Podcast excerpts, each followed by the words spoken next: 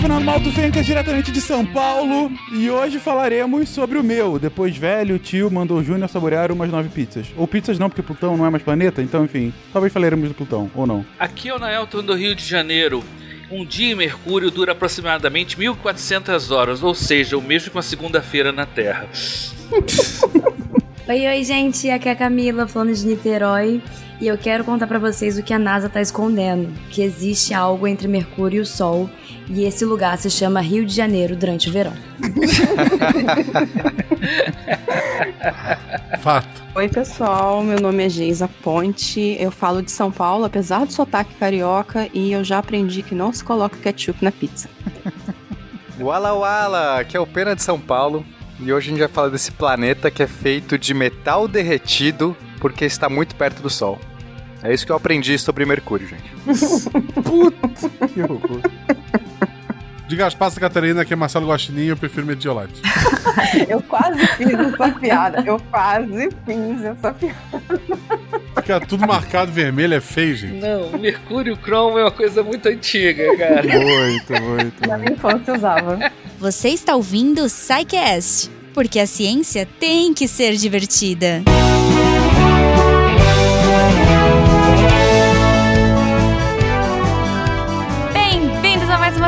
recadinhos do SciCast. Eu sou Jujuba e graças ao Cambly eu estou aqui no começo desse episódio para é, conversar com vocês. Eu prometo que vai ser rápido, mas sério, fica comigo porque tem muita coisa legal que o Cambly preparou.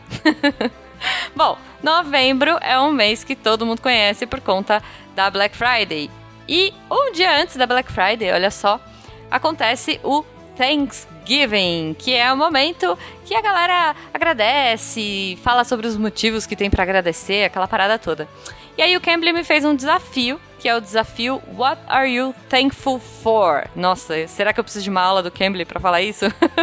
Espero que eu tenha falado certo. Então, assim, basicamente, uh, para eu contar um pouco para vocês por que que eu sou grata por falar inglês. Meu inglês não é tão bom assim, mas eu, cara, eu, eu me viro, né? Aprendi muito com jogo de videogame, com música e com séries de TV e filmes. E, assim, eu agradeço muito porque uh, eu consegui fazer viagens internacionais sozinha, né? Eu consegui me comunicar uh, bem até, tipo, quase fui presa nos Estados Unidos porque eu tava carregando uma maçã. eu acho que eu já contei essa história em alguns lugares, mas graças ao fato de eu conseguir falar inglês, eu, eu consegui me explicar pro cara da alfândega e pro cara da imigração e ficou tudo certo. Sobrevivi a essa parada bizarra. E também, cara, quando eu trabalhava com animação, eu acho que a maioria da galera sabe que eu trabalhava com essa área, eu tive o prazer de conversar com uma galera da, do Cartoon Network e da Nickelodeon em inglês, eu fiz reuniões com eles aqui no Brasil, foi muito legal. Infelizmente eu não falei com ninguém da Disney, mas um dia, um dia. então assim, poxa, é, eu sou muito grata por conta disso, né? É muito importante falar inglês, é, eu fico feliz de conseguir me comunicar, apesar de, claro, né, a gente tem os nossos erros, a gente tem as nossas dificuldades, e, e, é normal e tá tudo certo. Já paguei muito mico, já aprendi pra caramba, mas é isso. Eu aprendi falando, eu aprendi uh, tentando, testando e não só ficando ali com o que eu mais ou menos sabia na minha cabeça. Então eu tentei, falei com, com gente Uh, que conversava inglês fluente, falei com nativos e aí isso me ajudou a desenvolver. Então eu fico aí com um convite para vocês também, que vocês pensem, né? Por que, que vocês são gratos por falar inglês? Ou porque vocês não falam inglês ainda, sei lá, se vocês querem falar inglês. É... Enfim, com comentem aí chamem a gente nas nossas arrobas, arroba Portal Deviante, manda um e-mail aqui pro contato arroba fala pra gente por que, que você agradece, ou por que que se você aprender inglês você vai agradecer, olha só. e aí, eu falei de Thanksgiving e agora eu vou falar de Black Friday porque o Cambly, cara, o patrão ficou maluco, sério. Pela primeira vez na história do Cambly, pelo que eu acompanho, assim, é a primeira vez na história que eles vão oferecer um super desconto. Sério, eles vão dar 60% de desconto para quem quiser fazer os cursos deles. Então, se você ainda não foi fazer, se você ainda não usou o nosso código SciCast, corre lá, faz o seu teste e aí, poxa, vamos aproveitar, né? Lembrando que a gente tá falando isso hoje, mas que essa promoção do Cambly vai até o dia 29 do 11. Se você quiser usar o código do SciCast para aproveitar a Black Friday com 60% de desconto. Sério, gente, tem, tem curso, tem plano lá a partir de 68 reais. Então, aproveita. Se você quiser usar o nosso código, então, é SciCast60 off, com dois Fs no final.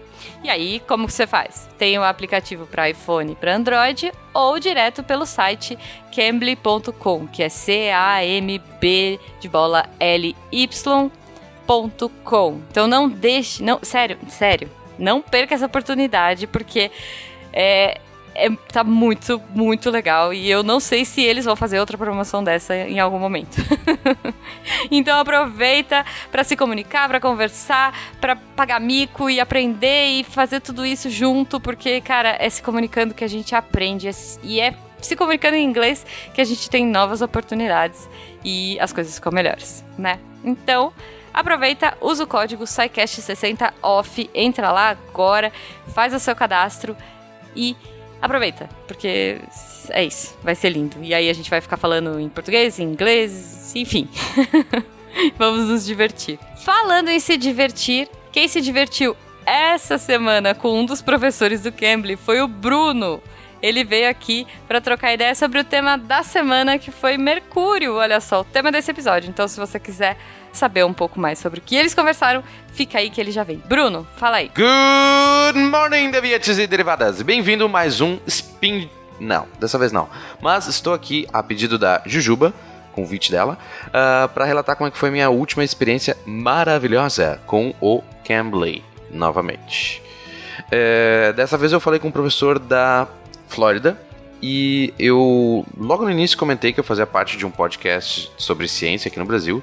E ele ficou super entusiasmado e me contou sobre alguns lançamentos de, de foguetes que ele viu. Ele morava pertinho do Cape Canaveral, lá na, na Flórida, né? Onde são feitos, acho que todos os lançamentos da NASA, se não todos, boa parte. É, e ele inclusive contou a história de quando ele estava lá vendo quando em 1986 a Challenger explodiu, que foi Challenger, um ônibus espacial, né? E ele contou bem chocado, assim, como aconteceu, como ele lembrava até que estava frio aquela manhã, e um monte de detalhezinho, assim, bem interessante e trágico. Uh, mas vou dar uma palhinha aí para vocês de como foi pedacinho da nossa conversa. Explained, I saw it on the news today. Okay. What, what is the position of Mercury right now? Oh, perfect, perfect. Okay. So, Mercury is today made a transit across the sun for our perspective, from our point of view, and because it is it is tilted from about seven degrees, I guess, or so, from our plane of translation translation trans how do you say? When when a planet goes around the sun it's translate tra, it's a rotation and there's a rotation and then there's the orbit. Bom como deu para ver aí ou não né? Nesse nosso áudio eu logo depois que ele fala sobre a Challenger ele ele me faz uma pergunta então. Ah é, então, me diz uma coisa interessante que eu vi hoje no documentário. Casualmente, nós gravamos essa aula exatamente no dia em que, foi, em que ocorreu o trânsito de Mercúrio. E foi o que ele me pergunta: o que, que aconteceu com o Mercúrio hoje? Porque ele viu na TV e não tinha entendido o que, que era. Daí eu começo a explicar que certamente vai ser explicado muito melhor no, ao longo do cast inteiro, não só nesse Jabazex. Mas explico lá que tem um ângulo de. devido ao ângulo do plano de translação da Terra com o de Mercúrio, a gente não nem sempre uh, acontece esse como se fosse um eclipse de Mercúrio e Sol, né?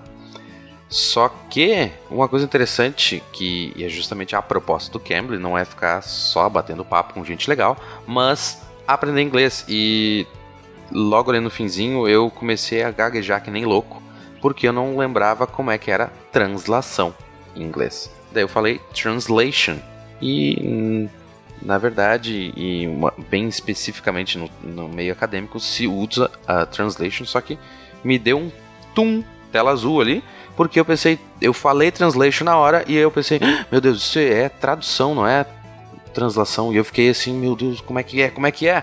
E então o cara foi lá e me ajudou, falou orbit.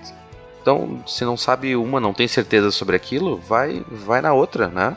E ele também me explicou logo depois que se usa como um termo muito específico, mas de novo, acadêmico, o termo translation para translação, mas no colégio se vê só como órbita mesmo. Então, o movimento da órbita. Viu só? Aprendi uma coisa. Então, ah, maravilhoso nossa conversa. Recomendo. Ah, e ainda por cima, agora com essa super descontos da Black Friday. É, eu não sei, mas se a gente já pode falar Jujuba, né? Mas usa aquele aquele código SciCast e tá garantido desconto. Então tá, beijinho, tchau e até o próximo. Então é isso. Bruno curtiu. Espero que vocês curtam, que vocês testem o Cambly, que vocês aproveitem essa promoção de 60% de desconto. Eu vou aproveitar. Enfim, fica a dica pra todo mundo. e claro, se você quiser fazer como o Cambly e apoiar esse projeto para que a divulgação científica no Brasil cresça e apareça a partir de um real pelo PicPay, Patreon e Padrim, você já pode se tornar um colaborador e dependendo dos valores lá, você tem mais é, benefícios e tudo mais, além de ajudar, você também participa de grupos, é bem bacana, fica ligado, hein? Dá uma olhadinha e apoia a gente. Lembrando que no final desse episódio maravilhoso tem todos os textos citados pela fofa da Deb, então se eu fosse você eu não perderia. Então ó, aproveita aí as promoções do Black Friday e do Cambly. Fica até o final para ouvir a Deb.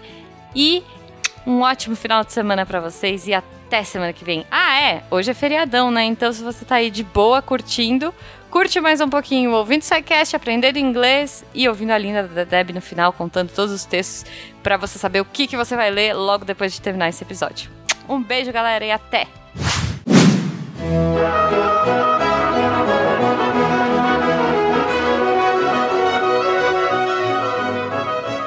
Queridões, voltamos aqui ao mundo da astronomia para começar uma nova série, na verdade, continuar. A gente já falou sobre o sistema solar como um todo, né? Já falamos sobre muitos corpos e estruturas celestiais, mas agora falaremos especificamente sobre os nossos vizinhos, sobre os planetas que nos rodeiam, que nos fazem companhia aqui no sistema solar. Começando justamente com o primeiro deles, começando, o primeiro deles, se a gente pegar como referência, obviamente, o centro desse sistema, que é o Sol. Começando justamente com Mercúrio. Ah, gente, acho que antes de começar a falar de Mercúrio, o planeta, é bom a gente falar sobre Mercúrio de um ponto de vista de, ok, é, nossa relação com esse planeta. Digo, há quanto tempo a gente, de fato, tem a, a ciência de que existe esse planeta, que a gente consegue... Porque, bom, Mercúrio é a gente consegue ver a olho nu, né? Então eu imagino que alguns povos antigos já, de alguma forma, tinham uma certa relação com esse astro. E aí, como que Mercúrio já esteve e ainda está nessa nossa cultura popular? E, claro, depois a gente parte para falar essencialmente do planeta em si. É, os primeiros a registrarem eh, Mercúrio como um planeta foram os assírios, um povo lá da Mesopotâmia. Vários povos então que começaram a olhar para o céu percebiam, né, os planetas visíveis a olho nu são Mercúrio, Vênus, Marte, Júpiter e Saturno. Só que no, e depois eles acrescentavam a Lua e o Sol como planetas também, que significa astros que se movem no fundo estelado. Então por isso que deu 7, o número virou um número de sorte, etc. Que a gente vê que tem os, os dias da semana com o nome de planetas e tal. Pois é, aí os povos começaram a associar esses astros luminosos com deuses, né? Então cada um deles começou a receber o nome de uma divindade relacionado muito com as características visíveis do planeta. E Mercúrio é um astro muito rápido e muito próximo do Sol. E o fato dele ser muito rápido, as, as pessoas começaram a associar um deus mensageiro, um deus rápido, ao deus. Os gregos chamavam de Hermes, né? Que depois os latinos deram o nome de Mercúrio, que era o filho de Júpiter, de Maia, e que era, ele era essencialmente um, um deus muito rápido, mensageiro, mas que tinha várias funções de intérprete, mensageiro, embaixador. Ele era o deus dos negócios, por, curiosamente também era o deus dos ladrões, né? E, inclusive acho que no Brasil ele, deve, ele sempre age muito rápido, mas vou mudar de assunto. É, e a divindade tem um símbolo que ele usava, que era o caduceu, que algumas pessoas confundem com o símbolo do deus da divindade associada à medicina, né? O, o, o, o que era um, uma cobrinha enrolada numa vareta. O caduceu, que era o, que era o símbolo do Mercúrio, eram duas, duas cobras numa vareta alada, né?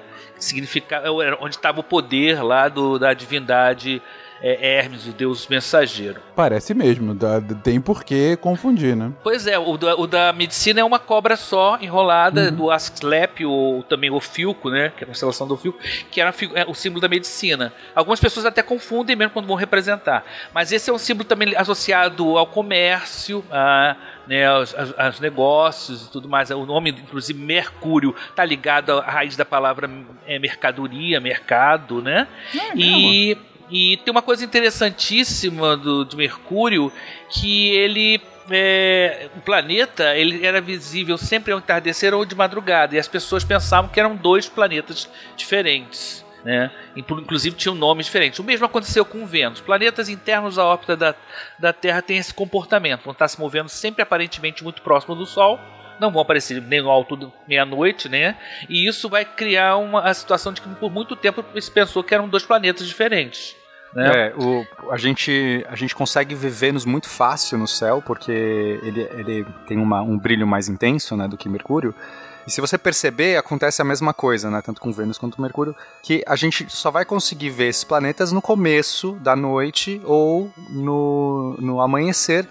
Como o Nailton disse, como são planetas internos, é, a gente nunca vai conseguir ver um céu. Né? Como é que a gente enxerga a Lua, a Lua cheia, que é o momento mais claro da Lua? É quando ela está no nosso céu oposto, oposto ao Sol. Quer dizer, o Sol está iluminando toda a cara da Lua e a Lua está virada para noite na Terra, né? Eu sei que é difícil explicar isso só com, com uma imagem ficaria muito mais fácil, mas vamos lá.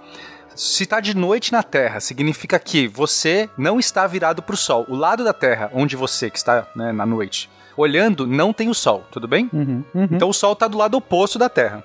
Certo. Se tiver, por exemplo, um astro do seu lado da noite, no seu lado, alto no céu, ou seja, ele está bem ali, é, oposto ao Sol, ele vai estar tá muito bem iluminado, porque o Sol vai estar tá iluminando de cara para aquele astro, toda a luz daquele astro vai estar tá refletindo para você, você vai estar tá vendo aquele astro é, muito bem. Então a gente vai ver a Lua, né? A Lua cheia vai ser uma configuração desse tipo. E os planetas que são ah, exteriores, eles podem todos estarem orbitando em algum momento da sua trajetória o nossa, a nossa noite. A gente pode estar olhando a noite e ele está passando ali externo, oposto ao Sol. Agora, Mercúrio nunca vai passar na nossa noite, nunca vai estar alto no céu na nossa noite, concorda? Porque não tem como, só, a gente só vai conseguir ver Mercúrio se ele estiver próximo na direção do Sol. Então a gente só vai ter chance de vê-lo mesmo, só que se, se ele está próximo ao Sol, a gente nunca vai vê-lo, porque de dia um astro desse nem consegue competir em luminosidade com o Sol, né? o brilho do Sol vai ser muito mais intenso do que o reflexo que ele vai mandar pra gente. Então a gente só vai ter chance de enxergar esses planetas internos quando eles estiverem no amanhecer, assim, o Sol ainda tá fraquinho, tá surgindo ali, ou, ou no começo da, da noite. E é por isso que o Neto disse que eles viam dois, achavam que podia ser dois planetas, porque um aparecia no entardecer, outro no amanhecer. A Vênus acontecia muito isso, né? Eles chamavam de é, estrela vespertina e estrela matutina, alguma coisa assim. Ai, meu pai me falava da estrela vespertina. Quando eu contei que era Vênus, ele ficou tão decepcionado.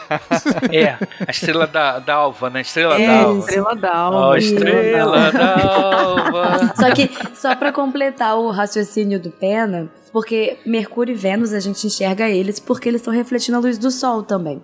Só que a configuração que a gente consegue enxergar eles seriam eles além do Sol. Eles estariam é, não exatamente atrás, senão a gente não vê. Mas eles estão além do Sol. Então a gente consegue ver a face deles que está sendo iluminada pelo Sol. Porque quando eles estão entre o Sol e a Terra, na verdade, a gente, a gente também não consegue enxergar eles. Porque eles é meio que um trânsito planetário que a gente chama. Sobre a, a, a questão ainda da- do pai, é bom lembrar aos ouvintes que não é só o aluno que não estuda que decepciona seus pais. O que estuda também. Às vezes até, ma às vezes até Às mais, vezes né? até mais, Às vezes exatamente. até mais, né? Não tenha dúvida quanto a isso. Quando você vai falar também que Três Marias não é uma constelação, né? Então você chega. Principalmente se você vai fazer astronomia, né? A família olha pra você e fala: Meu Deus Né. céu. Perde toda a mágica, aí não tem como. Uma pergunta a vocês, senhores astrônomos e entusiastas. Já pediram pra vocês fazerem um mapa astral? O quê? Ah, já. Ah. Toda hora. Direto. A decepção da minha família foi no primeiro período que eu já cheguei com dois pés no peito falando que constelação não existe. Nossa, minhas primas. Não, não, quem falou que Assim- constelação não existe? Não, não existe no sentido físico. As estrelas não estão ligadas fisicamente. Sim, sim, por favor. Só porque uma coisa não existe fisicamente, não quer dizer que ela não exista. Na verdade, ela existe até mais porque não, ser, não existe fisicamente. Né? Tá, e os aliens existem? Existem principalmente nos filmes de ficção científica. Mas, Oh, meu Deus. mas olha só, é, tava falando sobre que a gente não vê os planetas in- interiores de dia, mas não é bem assim também, né? Vênus, quando tá no seu afastamento máximo, que a gente chama de alongação, você consegue ver ele de dia, só é mais difícil. Eu já tive essa experiência, é um negócio muito legal você ver ele de dia, né? Meio-dia você vê Vênus no céu. É só você ir para um lugar onde você tem uma sombra que oculte o Sol e se você tem uma noção para que lado ele tá do Sol, se tá antes ou depois. Aí você, se ele tiver em máxima elongação, você vê um ponto branco no céu que é suficiente para o pessoal pensar que é disco voador. É, é verdade.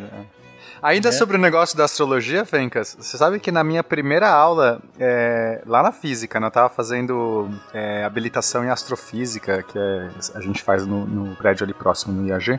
Na minha primeira aula de, de astronomia 1, se eu não me engano, aí tinha uma pessoa muito incomodada lá, a gente percebia assim que ela tava meio perdida, assim, aí, no- aí ela falou assim, ah, isso aqui... Eu achei que era aula de astrologia. E aí ela ficou super, super envergonhada e saiu, assim. Isso é. Eu não sei. Lá na astronomia, no meu tempo, né? Sempre tinha em todas as turmas alguém que entrou lá pensando que, ou pensando que ia ficar com o olho no telescópio, aquela visão romântica, né? Ou que era aula de astrologia. Eu lembro que tinha na minha turma uma menina de astrologia que era até filha de uma autora de novela da Globo. E ela chegou e tinha uma aula que a gente passava que acabava com qualquer sonho de astrólogo. Né? Não sei se ainda existe lá no Valonga essa aula. Eu sei que era a aula que acaba, né? É uma Ah, aula é? específica para era uma aula era astronomia 1 naquele tempo, né? Tinha uma aula que se falava todas essas coisas, né? Que constelação não é uma coisa que existe fisicamente, que os planetas têm uma. é, tudo isso. Inclusive, é, a gente já falou uma Eu acho que já falei num, num, num episódio anterior aí que tem um, um texto chamado Seu Guia de Defesa contra a astrologia, ou 10 perguntas que constrangem qualquer um que acredite em astrologia. É, pode procurar na internet que você vai achar, são 10 perguntas que, que se o cara passar dessas 10 perguntas, não tem jeito, ele não tem solução mais. Ele vai continuar acreditando que Mercúrio faz as pessoas andarem rápido porque ele é rápido e porque ele está ligado ao comércio. Quando ele passa no seu signo, você vai ganhar dinheiro. Provavelmente a gente falaria isso mais pro final da pauta, mas já que o assunto, por minha culpa, foi pra astrologia, gente. Vamos colocar o bode no meio da sala, porque esse episódio tá saindo justamente por é, agora, próximo à transição de Mercúrio. E Ah. no meu trabalho e em vários É. outros ambientes, as pessoas estão em polvorosa porque Mercúrio está ficando retrógrado. Gente, Quando se fala com, com perdão, com o Adoro. perdão da- do latim, que porra é essa? E por que, que as pessoas estão com medo? Olha só, o país está ficando retrógrado, ninguém reclama. Ah, daqui a pouco, daqui a pouco vão culpar Mercúrio por causa das merdas do Brasil. Só fala. Então, pera, vamos, vamos só explicar o que é o trânsito, já que a gente. Vamos O lá. trânsito é quando um planeta ele passa entre o Sol e o observador, no caso a Terra. Então ele vai estar passando na frente, né? Ele vai, vai passar na frente do Sol. E a gente pode, inclusive, enxergar a sombra que ele faz nesse momento que ele passa na frente do Sol. Dá pra você ver a sombra. Isso não acontece to- se- toda vez que ele passa naquela posição. Tem que estar no mesmo plano. Isso é, É isso, também tem que estar no Tipo mesmo eclipse. alinhadinho, né? Isso. Tipo Você sabe eclipse. quando, de quando em quando que é o trânsito de Mercúrio? Ele, ele não é sempre? Não é todo ano que tem. É. A média acho que é um a cada 10 anos, não é? Não é uma coisa assim? A cada Não, não. 10 anos. 10 anos é Vênus. Mercúrio foi 2016, o último. Ah, uma Isso, média. é. Acho que a gente teria 14 nesse século, acho que 14 trânsitos Isso. nesse século. E, Exato. Uhum. Mercúrio eh, geralmente acontece no mesmo. ah, Os, os, os, os trânsitos acontecem no, em próximos do mesmo mês. Ou em, eh, em maio ou em novembro. Apesar de Uhum. estar gradualmente mudando para abril e outubro. Isso, isso, por que isso? Por causa da relação entre as órbitas de, ah, do período da órbita de Mercúrio com o período da órbita da Terra. Né? Isso acontece não, não é por causa nada de astrológico, né? no sentido de que abri- eh, novembro e maio são meses de, fato, de ganhar dinheiro porque Mercúrio é do negócio. Não, não tem nada disso. Não tem nada dessa bobeira. E o bacana quando isso acontece, né? Você vai ter a imagem do, do planeta contra o, o Sol, você pode conseguir fazer várias medidas interessantes, né? Uma delas é a variação do, do próprio disco solar. À medida você sabe o tempo que ele demora para percorrer um, um cer- um certo espaço do, do, do Sol, e, e havia um tempo. A gente sabe que o Sol tem uma certa variação de, de raio, pequena, mas tem. Então esse, esse movimento do planeta pode ser usado para isso. Foi usado também para ver o efeito chamado gota preta, ou gota, gota negra. O que acontece? Quando o Vênus é aproximado do Sol, ele antes de, de- tocar o disco. é, ele faz um, um efeito como se fosse uma gota mesmo. Isso é porque a, a Vênus tem atmosfera. Mercúrio não faz isso. Mercúrio não tem atmosfera. Ou seja, a gente ficou sabendo que Mercúrio não tinha atmosfera antes mesmo né, de ter uma sonda espacial passando lá através dos trânsitos. Você vai vendo ele passar, e aí você sabe quando ele começou a passar na frente do Sol e quando ele terminou de passar na frente do Sol. Esse tempo você tem, então você consegue estimar o tamanho do Sol. E, e como o Nailton disse, o Sol pode ter variações, então você consegue ter uma estimativa, né, uma medição precisa. Né, de cada, a cada X meses, que é quando tem esse trânsito, você vai lá e dá uma f- aferida de novo. E a coisa mais, mais recente é você poder avaliar o trânsito de exoplanetas. Ou seja, quando o planeta. Aquilo que a gente. No, no- episódio que a gente falou sobre exoplanetas, Sim, sim. ou exoplanetas, desculpe, né? Ele, passa, ele, quando passa na frente da estrela, ele vai diminuir um pouquinho, né? Então, Sim, quando a sim. gente está analisando o, o- um trânsito próximo nosso aqui, a gente pode fazer modelos sobre como se comporta essa curva de luz. Ah, bacana. Ou seja, dado que eu tô ah, observando Mercúrio e, ele, e a luz se comporta dessa forma quando ele passa na frente do Sol, eu posso estimar que para outros planetas em outros sistemas vai ter um efeito análogo, então eu posso calcular a partir de visualizar esse efeito análogo que vai ter um exoplaneta lá. Isso. Acho que seria é, interessante a gente lembrar também que a gente, pelo menos no sistema solar, né, a gente só consegue ver o trânsito dos planetas internos, né? Que a gente está falando aqui, Vênus e Mercúrio, né? Para não confundir os planetas externos, Marte para lá a gente não consegue ver trânsito, né? Claro, porque eles não passam na frente do Sol. né? Isso, isso. Eu digo, eh, não passam entre a gente e o Entre Sol, a gente e o ou Sol. senão a gente vai estar em grandes problemas. Um grande problema. é porque eu lembrei daquela tirinha, né? Que não sei se vocês já viram circulando pelas redes sociais, mas tem lá eclipse solar. Aí tá lá, né? Ah, o sim. Sol. aí tem também o, um terceiro, a terceira configuração, que seria Lua, Sol e Terra, né? Apocalipse. Tem eclipse, eclipse e apocalipse. Apocalipse É. nada. Rio de Janeiro no verão, gente. Bangu. É o que tá- a gente tá vivendo hoje, entendeu? Bangu. Essa é a Bangu. realidade. É, é verdade. Acho que seria, seria legal a gente explicar um pouco é, esses, é, essas efemérides, esses- fenômenos de alinhamento que acontecem dos planetas, que a gente vê muito na astrologia, mas não é da astrologia, né? Ah, Vênus em conjunção, não sei o quê. Esses nomes, eles não são é, roubados da astrologia, não são uma, uma coisa que, que, que a só a astrologia usa. Na verdade, são os mesmos nomes que a gente usa na física, na astrofísica. Então, acho que é legal explicar. Então, a gente tem, por exemplo, a conjunção. O que que é a conjunção? A conjunção é quando você tem um planeta se alinhando é, com o mesmo. Então, a Terra, né? Vamos imaginar que você está sempre na Terra. Então, o nosso, o nosso observador é a Terra. Então, quando você tem um planeta se alinhando no Sol, ao Sol, seria a nossa conjunção. Ou seja, do nosso ponto de vista, a gente vai estar vendo um planeta passar ou na frente ou atrás do Sol. Se isso Perfeito. acontece, a gente chama de conjunção. Se passa na frente, a gente chama de conjunção inferior. Se passa atrás, conjunção superior. Ou seja, o trânsito de Mercúrio é uma conjunção inferior. É, aqui o trânsito é uma coisa a mais. O trânsito Ah, é. Não basta você se alinhar, você tem que passar na frente do Sol. Porque Entendi. você pode estar não estão no alinhado. mesmo plano, né? Uhum. É, exato, você pode estar alinhado nesse sentido, só que você não está passando na frente do Sol. Assim como a, a Lua passa diversas vezes na frente, eh, tem conjunção, né? A gente vê a conjunção da Lua com o Sol, só que nem sempre tem eclipse. O eclipse é o momento que a Lua realmente passa na frente do Sol. E, e se- então o trânsito é o análogo do eclipse. Nem todo mês tem eclipse. é, e assim, nem toda conjunção vai fazer um trânsito. Tudo bem? Entendi. Tá claro isso? Perfeito. Só, só pra complementar, tipo, os termos podem ser iguais à astrologia, mas, gente, muito cuidado, porque não, que- não tem nada a ver. Não tenha o mesmo significado, entendeu? Assim como o zodíaco também, né? A gente fala de zodíaco também em astronomia, muitas pessoas né, levam essa palavra. Não tem esse significado místico, né? Tipo, é só uma Uhum. questão de- geográfica, de alinhamento. Isso. Tem que lembrar que nós estamos falando de uma astrono- astronomia muito antiga. Então, ela, ela- na época em que a astronomia e a astrologia era uma coisa confusa. As duas, Exato. a ciência e, e a religião eram muito confusos. O que acontecia? O cara via os planetas se movendo através de uma faixa do céu.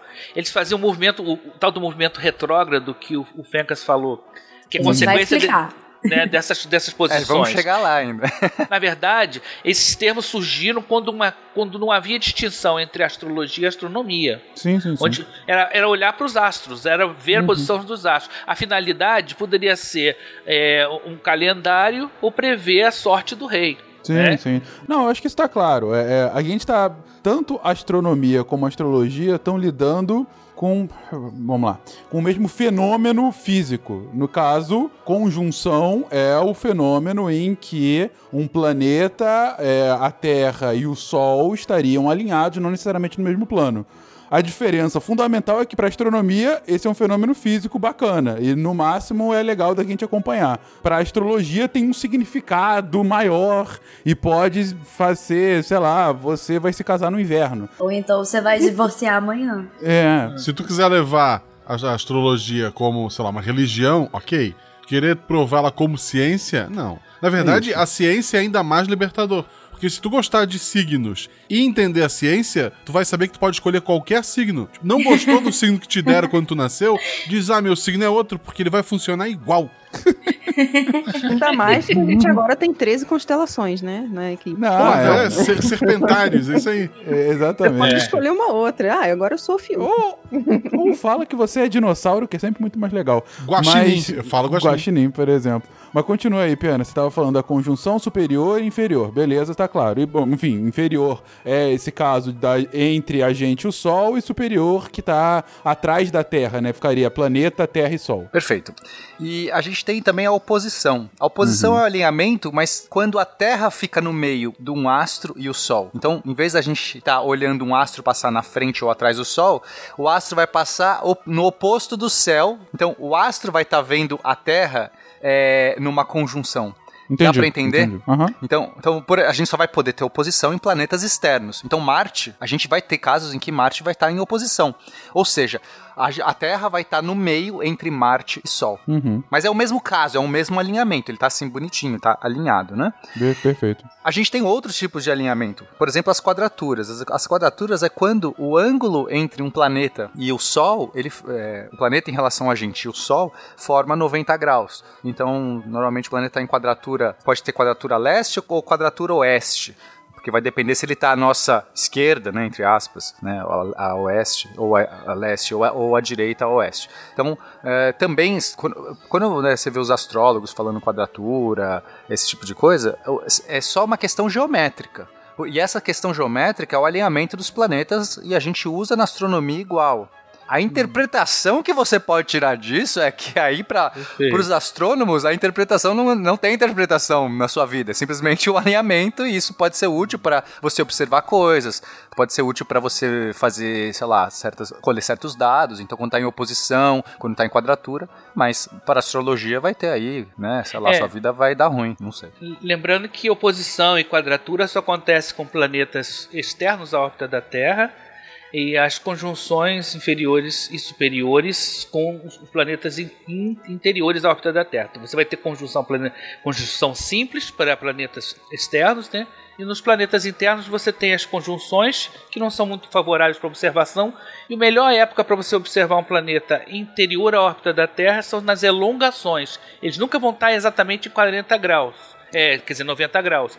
Eles vão ter uma elongação, uma elongação que é o, é o quanto ele se afasta do Sol para um lado leste ou para o lado oeste. Isso vai determinar se ele é um astro vespertino ou matutino. A elongação dos planetas, é, é, é, como Mercúrio, a elongação dele tem um problema porque, como ele está mais próximo ao Sol, ele não vai se estender tanto quanto Vênus, que consegue Entendi. ser muito. Vênus é muito mais brilhante e fica mais distante. Mercúrio é mais difícil de ver. Diz que o Copérnico, por exemplo, ele morreu porque, sem nunca poder observar é, Mercúrio no céu. Porque ele, não, é, é, ele não tinha um lugar favorável em termos de horizonte o- e Mercúrio não ficou numa posição. Então, o Copérnico, que foi um grande astrônomo, lamentava que ao longo da vida dele ele, ele tinha dados sobre Mercúrio de outras observações, mas ele mesmo nunca observou, nunca viu Mercúrio no céu, porque ele fica muito próximo do Sol, relativamente no ângulo, né? Não, perfeito, perfeito. Deu, deu pra entender. Ele fica mais próximo, aí tem mais a influência, a interferência do Sol, né? É mais difícil de ver e ainda, ainda Vênus sendo mais brilhante, Mercúrio é ainda mais complexo de ver por conta disso.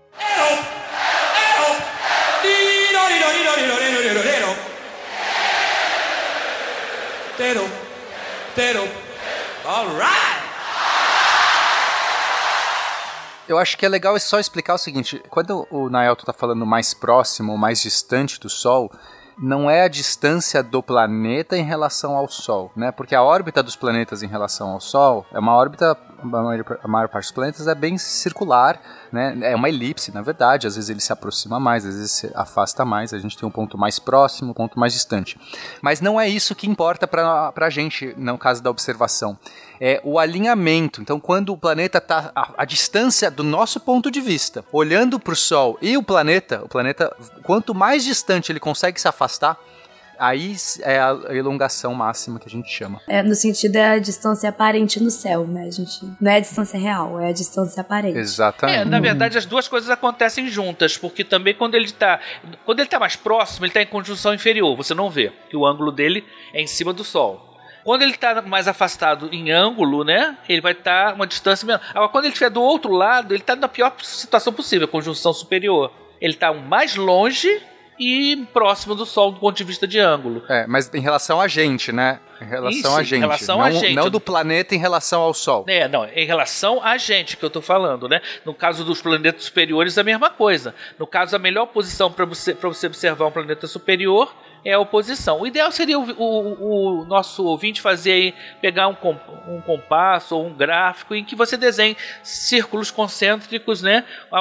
É, três círculos concêntricos, né? O, a- o círculo do centro é, mais próximo do Sol seria a órbita do planeta inferior, vamos dizer assim, inferior em termos de mais interior à órbita da Terra, e o círculo exterior seria o planeta externo à órbita da Terra. E você vai começar, você, colocando ali os pontos, você vai conseguir ver essas posições. É fácil de encontrar também esse, esse gráfico na internet. É, né? vamos, a gente coloca essa imagem, essa O link, imagem né? no, no link aí pro ouvinte poder ver. Acho que é mais fácil. Sim, é, é um desenho bem simples, né? Uma geometria bem simples. Falando assim, parece complicado, mas quando você desenha, fica óbvio, né? Uhum, hum, perfeito. Beleza, vocês estão me enrolando aí mó tempão e eu fui humildemente perguntar por que, que Mercúrio vai interferir na nossa vida.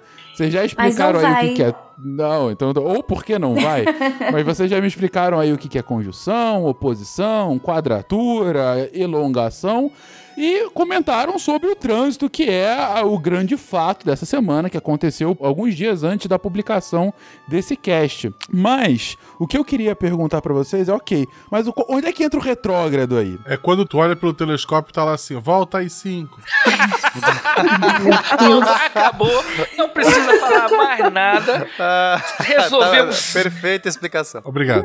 a função política do planeta, né? É vermelho, né? Eh, Como é que pode ser isso? Um planeta Não, vermelho não, Mercúrio ainda? não é vermelho, não é vermelho cromo, né? É Mercúrio cromo. Mas é, é, o, é o deus dos, dos ladrões e tal, etc. Mas, mas o que, que seria então um retrógrado do ponto de vista astronômico? E por que, enfim, esse buzz todo sobre isso? Não, enfim, do ponto de vista astrológico, dane-se, mas o- enfim, o que, que afinal é um Mercúrio retrógrado? Tá, vamos lá, Fencas. A gente vai ter que en- entender um pouco de geometria novamente, né? De alinhamento de planetas. Esse Pra vai ser sacar essa questão. É, Vamos mas, lá. mas eu vou tentar, vou me esforçar. Então, primeiro a gente tem que entender que é, como a Terra anda, né, ela, ela caminha, ela está em órbita ao redor do Sol. Se você olhar um mesmo. é, vamos pensar o seguinte: a, é, a posição do Sol. Vamos começar com o Sol, para facilitar. Uhum. Então, se eu olho a posição do Sol às 5 da manhã de um. Às 5 da manhã, não, sei lá, às 10 da manhã de um dia. No dia seguinte, a Terra deu uma volta ao redor do seu eixo. Você deveria esperar que o Sol, às 5 da manhã, às 10 da manhã no dia seguinte, vai estar na mesma posição do céu. Quando você conseguiu medir assim, ah, tá, sei lá, 10 centímetros acima daquela montanha. Você, você mediu lá, você usou de referência o seu horizonte, tanto faz o que você fez. Você vai esperar que depois de 24 horas, que é o tempo que a Terra dá uma volta ao redor de si próprio, você vai ver o Sol na mesma posição. Mas não está. Isso que é a parte legal. Ele vai ter movido um pouco. Por quê? Porque a Terra, além de girar em torno de si mesma, ela também caminhou um pouco no espaço. E essa caminhadinha que ela deu fez com que as mudou um pouquinho. Depois de 24 horas não está no mesmo lugarzinho, ele vai estar um pouco diferente. A mesma coisa acontece com planetas. Eu poderia olhar é, Mercúrio, por exemplo, né, ou Marte, qualquer planeta. E depois de 24 horas eu vou esperar que eu quero medir ele na mesma posição. Mas ele não está na mesma posição, porque a Terra andou um pouco. Porém, no caso do planeta, o planeta também andou um pouco. Então, se a gente for computando diariamente, di- todo, toda noite, é, diurnamente, a posição de um mesmo astro no céu, no mesmo horário, tem que ser no mesmo horário, porque no mesmo dia, né, no- no- numa única noite, o astro anda muito no céu, mas não é que o Claro, astro claro. anda, Uhum. a Terra gira e tu- o astro está girando junto. Mas, diferente das estrelas fixas, né, das- do fundo de estrelas, que você né, pode comparar né, toda noite, ela vai estar meio que na mesma posição. Claro que isso também não é verdade, as estrelas fixas também se movem, mas elas se movem muito menos do que os planetas. É por isso que a gente chama de planeta. Planeta é errante. É o significado de planeta errante. Ou seja, eram os corpos que andavam, tinham um movimento próprio. Enquanto que as estrelas elas não tinham movimento próprio, elas se moviam todas juntas na abóboda celeste, né, na, na cabeça daquelas pessoas no começo. As estrelas estavam todas andando, mas era a Terra que estava girando. Mas os planetas, eles eram corpos que tinham um movimento próprio, eles não estavam fixos nessa abóboda celeste, nessas estrelas fixas. Então vamos lá. Então, se você está medindo toda a noite, no mesmo horário, a posição do astro, ele vai se modificar. No geral, ele vai estar indo para uma certa direção. Vamos supor que ele está indo para leste, tá? É, então você está vendo ali, toda noite Marte está indo um pouquinho mais para leste do que da noite anterior. No mesmo horário, Perfeito. você fala, 10 da noite, marquei, tava aqui, pouquinho para direita, pouquinho para direita, pouquinho para direita. E aí o que acontece? De repente, na próxima noite, Marte, ou no caso Mercúrio, vamos usar Mercúrio para falar sobre o tal retrógrado, ele começa. Em vez de continuar indo para leste, ele começa a ir para oeste, ele começa a ir pro outro lado, ele, ele para, ele, ele vai freando, aí na noite seguinte ele começa a andar para trás, e você fala assim, ué, aí tá, tá estranho, esse cara tá indo pra direita, agora tá pra esquerda. Depois ele para de andar pro outro lado e começa a andar de novo pra frente. E ele vai ter esse, essa, a gente chama de laçada também.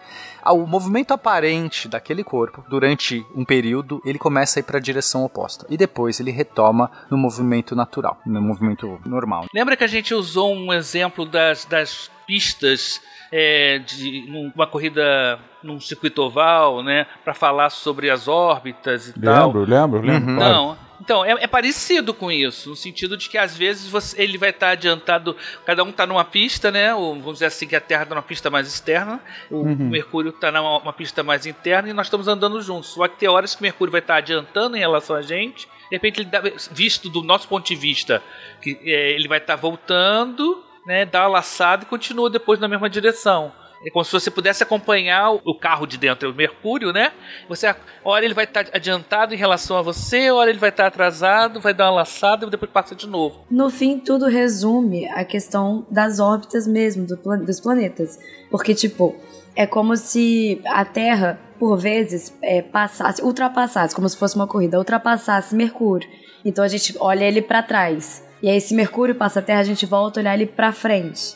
É- eu acho muito difícil explicar só falando. Tem um GIF que eu acho maravilhoso, que explica isso super bem. Eu acho que deixa muito claro que é só uma questão de, da- das órbitas relativas dos planetas. E como a gente vê esse planeta em relação ao fundo estrelado, sabe? É exatamente isso que eu ia falar. A, a questão toda é que a gente. Qual a referência que você tem no céu de noite? Você não consegue nem ver uma montanhazinha, uma coisa assim. E ainda mais se for muito alto, né? Porque a montanha, a gente usa a referência geo, geométrica, geo, geográfica, quando você tá pré, perto do horizonte. Então é fácil você ver o nascer do sol todo dia, porque você vê quando ele nasce ali, ou a referência. Agora, quando você tá querendo ver um corpo que tá alto no céu, de noite você não tem nada de referência. A única referência que você tem, Fenka, são as estrelas, o fundo de estrelas. Então o que acontece?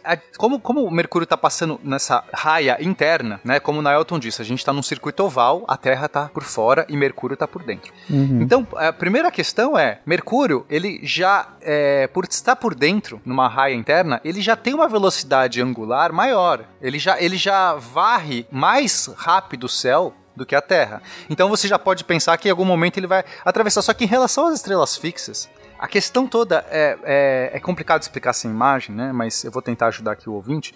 A questão toda é quando você tá. O Mercúrio tá ainda atrás de você, na, na, na, raia interna, mas atrás de você, e você compara com as estrelas fixas no céu, você, se você fizer uma linha da Terra até Mercúrio, essa linha ela vai estar, tá, por exemplo, a, é, num fundo, digamos, de uma certa constelação.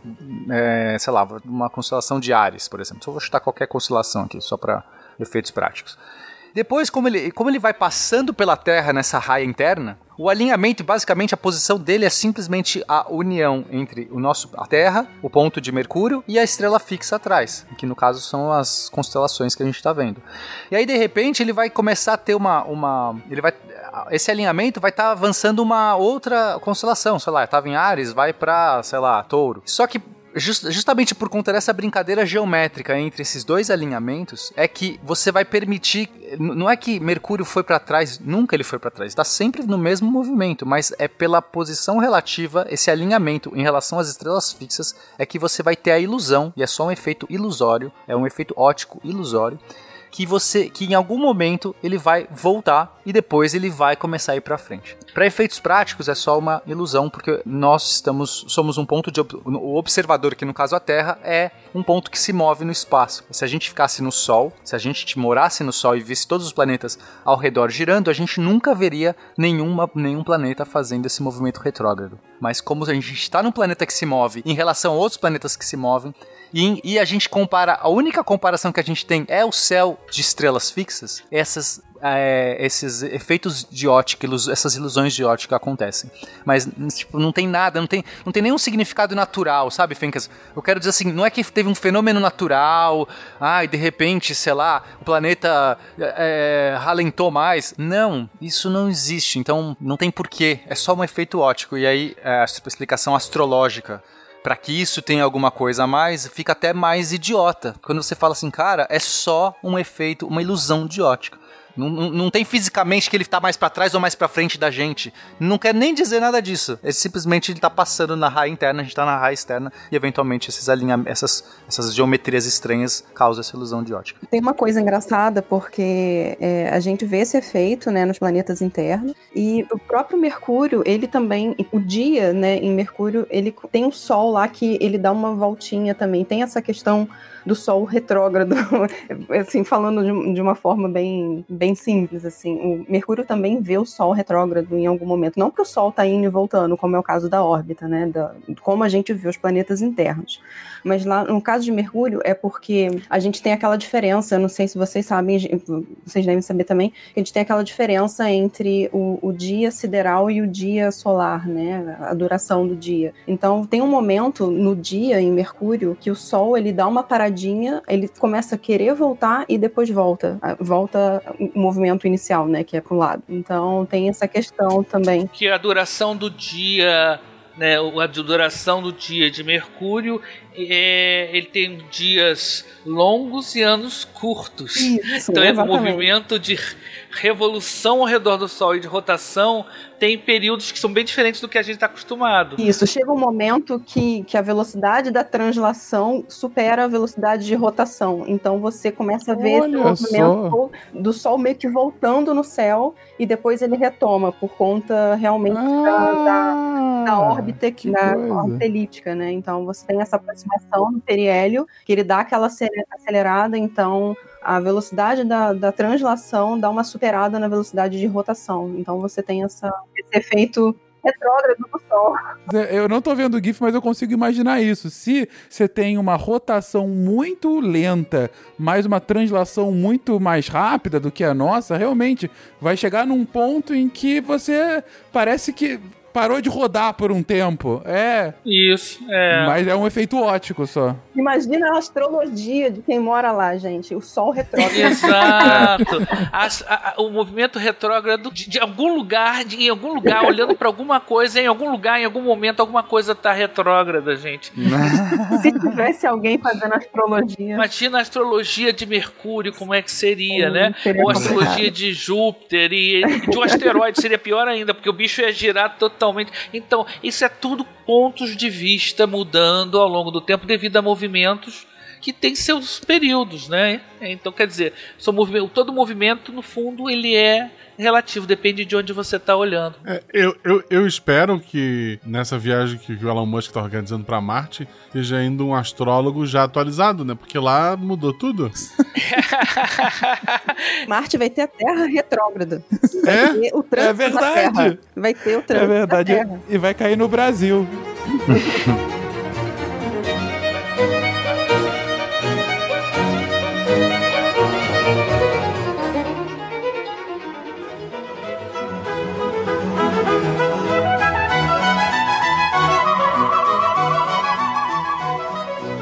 Bom, acho que tá claro, então, o, o- o porquê do movimento de Mercúrio retrógrado, enfim, e também as definições mais básicas do trânsito em si.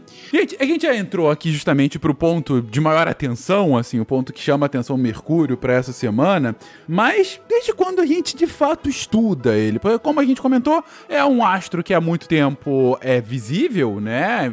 Várias sociedades já tinham, já conseguem ver, já conseguem interpretar, inclusive, né? Como a gente já apresentou aqui. Mas de fato, o estudo, quando que você começa é, é, a falar, ok, esse é um planeta, é assim que ele age, é dessa forma que ele é composto, enfim. As primeiras observações telescópicas de Mercúrio, né? É curioso que agora a gente vai entrar numa linha que tem vários pesquisadores, a maior parte deles são italianos. Eu não sei por que isso. Mercúrio tem uma, deve estar ligado com o mapa astral da Itália. né? Primeiro o cara, o famoso Galileu, né? primeiro observar e tal, mas depois vem um, um francês, tá tudo bem, ali pertinho, né? não é italiano, né? o Pierre Cassand, que em 1631 fez a primeira observação da- passagem do, do- do planeta pelo disco solar, primeiro trânsito, né? que já tinha sido previsto por Kepler, né? Então, as, as leis de Kepler aplicadas previram a passagem de Mercúrio sobre o disco solar. Isso é uma das grandes as coisas que fazem uma lei ser científica, né? ela ser capaz de prever coisas, né? E depois que essa previsão se realiza, você vê que é aquele, aquele conhecimento des- desenvolvido por Kepler previu essa passagem. Mais tarde, depois veio um, veio um italiano chamado Giovanni Zuppi, que começou a, a estudar as fases de Mercúrio, porque como a gente falou que ele, tá, ele brilha devido à iluminação do Sol, vai ter horas que ele vai estar com um lado iluminado. Você sempre vai ver, nos melhores eh, momentos de observar tanto Vênus quanto Mercúrio, nas elongações máximas, eles vão estar com a, a- uma aparência de uma crescente lunar. Quando eu, eu mostro aqui Vênus para as pessoas no telescópio, a primeira surpresa que elas falam é teve gente que falou: Poxa, está apontando para a Lua? Não, não é a Lua, é o planeta Vênus que tem uma fase por causa da posição que ele está em relação ao Sol. Né? É o melhor momento para ver os, eh, planetas inferiores, eh, interiores da órbita da Terra, eles vão ter fases. né? Então, o primeiro a observar isso foi em 1639, Giovanni Zuppi. Depois vieram outros né, pesquisadores que foram fazendo cálculos de movimento e começou-se inclusive a perceber que tinha um movimento de Mercúrio que não estava exatamente como foi previsto pelas leis de Kepler e pela gravitação de Newton. Aí surgiu a ideia né, de que talvez existisse um planeta interno à órbita de Mercúrio que estaria modificando seu movimento. Pra ele- Deu-se até nome para esse planeta, é um planeta vulcano. Não tinha o Spock ainda na, na história, né? mas porque o deus era o deus do fogo, estava mais perto do Sol e tal, tentando explicar o movimento de Mer- o, o aparente movimento do- de Mercúrio por uma presença de um planeta. Se procurou muito vulcano e não se achou, né? É, e a outra coisa que começou -se a perceber também, pelas manchas na superfície dele, é que a rotação dele tinha uma tendência a ter uma face voltada para o Sol. No início pensava que ele, que ele tinha sempre a mesma face voltada para o Sol. Hoje em dia a gente sabe que não é exatamente isso. Igual acontece com a Lua, né? A, a nossa, a Lua, a gente está sempre olhando a mesma face da Lua. É um efeito Virada de. para a Terra. É, é uma tra- a gente chama, chama de trava de maré ou Isso. Rotação síncrona. É, é o que é, é a tendência natural de um corpo girando ao redor do outro que tenda a esse tipo de movimento. Né, dependendo muito da, da, dos tamanhos. É porque é- são situações de menor energia né, gravitacional. É, ou seja, a rotação se iguala, o período de rotação se iguala Isso. ao período de translação. Ou seja, você dá uma volta completa em torno de si mesmo no mesmo tempo que você dá uma volta completa ao redor do corpo que você está orbitando. Tá? Então não é que a Lua está parada, é, ela não rotaciona e ela só translada. Ela rotaciona do mesmo jeito que translada. Então a gente que tá na Terra vai ver sempre a mesma face, vai parecer que vai, a- parece que ela tá parada olhando pra gente sempre do mesmo jeito. Não é verdade. Como o Naelton disse, é uma questão de mínima energia, porque se você tiver uma rotação maior do que do que essa rotação é, travada, você vai estar gastando mais energia. Então com o tempo você vai perdendo energia, né? São fenômenos de maré que acontecem e aí você vai perdendo essa energia até que chega o ponto que, que você vai chegar nessa, nessa, Um certo equilíbrio. nesse equilíbrio. Então achava-se que Mercúrio também estava travado em relação ao Sol, porque quando, as poucas vezes que você conseguia observar, parecia que era a mesma face ali que estava apontada. Sim, e exato. por ele estar próximo ao Sol, é, é, o efeito de maré é maior. Então, né, por muito tempo, é, especulou-se que Mercúrio estava travado em relação ao Sol. Alguns autores de ficção científica usaram esse. É, o Asimov usou isso. O Asimov, exatamente. É, é interessante que em 1860 o primeiro que sugeriu a ideia de um planeta interno era um francês, Urbano Le Verrier, né? Só tem francês e italiano quase o tempo todo nessa parte de telescópica. O cara que que chegou à conclusão de que era uma rotação síncrona era o Chiaparelli, que estudava as manchas de albedo. O que é albedo? São as manchas claras e escuras na superfície do globo do planeta. Esse Chiaparelli foi o cara que fez aqueles mapas de canais de Marte, que a gente sabe que não era nada disso. Mas ele estava vendo as manchas claras e escuras na superfície dos planetas com muita dificuldade. Isso tudo, gente, visualmente, sem máquina fotográfica, né? O cara olhava e desenhava. É, ele né? desenhava. Não, era um trabalho muito legal que ele fazia. Olha, ser astrônomo pedia muitos dons artísticos, porque assim, não ia dar, não. Eu não ia conseguir, não. Não tinha uma galera que desenhava mancha solar antes de Cristo, sei lá, na China, não sei. Tem uma história sobre isso, é. Tem uma história sobre isso, sim, de que foram identificadas manchas solares é, na China, né? Mas as manchas maiores, é. Sim, sim. Agora é interessante que em 1965, agora já depois dos, do desenvolvimento de telescópios mais apurados, eles chegaram à conclusão que não era exatamente essa sincronicidade. Em 1965, usando um radiotelescópio famoso de Arecibo, né? Ele usando agora já foram um pessoal americano, né? Que usando sinal de radar o, o sinal de radar atingia a superfície de Mercúrio numa certa região, uma certa característica é, de relevo, o sinal voltava e com isso você conseguia determinar em que ponto da superfície do planeta é, foi refletida essa onda de rádio. Então você tinha uma precisão muito maior do que a imagem visual. Que mesmo com um telescópio de grande aumento, você não vê o disco de Mercúrio. É importante a gente entender isso. Aqueles telescópios gigantescos, a gente não vê o disco de Mercúrio com detalhes, vê umas manchas muito, muito sutis. Com radiotelescópios conseguiram chegar à conclusão que havia uma relação de ressonância entre a órbita, a, a rotação e a revolução de 3 para 2, tá? Três voltas completas em torno. Isso não, isso não é casual, né? É, nossa, 3 para 2. Então o que, que significa isso? Que a cada dois anos de Mercúrio, ou seja, a cada duas voltas que Mercúrio dá em, relação, em volta do Sol, ele dá exatamente três voltas em relação ao seu eixo. Ou seja, passam-se três dias a cada dois anos de Mercúrio. E por isso que eles tinham essa, essa impressão de que ele tinha a face mais ou menos pro mesmo lado, porque é quase sincronizado. É, Exatamente. É importante di- dizer que algum, isso acontece em vários outros corpos do sistema solar. Isso é uma coisa relativamente comum. Né, as luas de, de Júpiter né, tem essa relação entre as órbitas e o Calisto e a Europa. Então é, é por causa daquela coisa que a gente falou da gravidade, né? São chamadas ressonâncias. É, a, órbita, a órbita de Júpiter e Saturno também estão nessa ressonância. Uma ressonância 3-2. Tem várias ressonâncias que vão acontecer em várias órbitas de corpos. Tende-se a que Mercúrio entre numa sincronia total daqui a milhões de anos? Provavelmente sim. Gente, então você fica dois anos mais velho a cada três dias, é isso? Basicamente. Basicamente isso. Basicamente isso. Esses fenômenos de ressonância, do ponto de vista físico, porque eu acho que é legal. É, Por que 3-2? É, por que, que a gente vai ver muita ressonância? Né? O que, que é ressonância? Ressonância é quando você tem períodos é, que não estão é, corpos ou fenômenos com períodos diferentes, mas que estão é, que se repetem em poucas oscilações. Né? Então, no caso, a cada 3 de um, 2 do outro, isso pode ser revolução com translação, pode ser órbita de um planeta com órbita do outro planeta, pode ser órbita da Lua com órbita do planeta. A gente vai ver muita ressonância no céu, no espaço, na, nos sistemas solares, etc. Por quê? Por que essa ressonância? Aqui eu vou pedir para o ouvinte, ainda mais ouvinte que gosta de música, fazer esse paralelo que eu acho que é muito legal. A gente aprende na música, é, estudando música, as harmonias, as notas que estão mais harmônicas. São, então, você, né, basicamente, o que, o que, que são isso? São os harmônicos. Quando a gente estuda na física, a gente tenta identificar os harmônicos. O que, que são isso? São notas que, é, então, se eu, se eu parto, por exemplo, de um, de um dó, e eu quero achar, qual é a próxima nota que tá mais, que soa melhor, ressoa melhor junto com o dó, é, a gente vai. O nosso primeiro harmônico, a nossa primeira nota que vai fazer isso é uma oitava acima, que basicamente é uma nota com a- o dobro da frequência. Então, um dó mais agudo do que aquele primeiro vai estar muito bem ressonante. Se você ouvir um dó e um outro dó.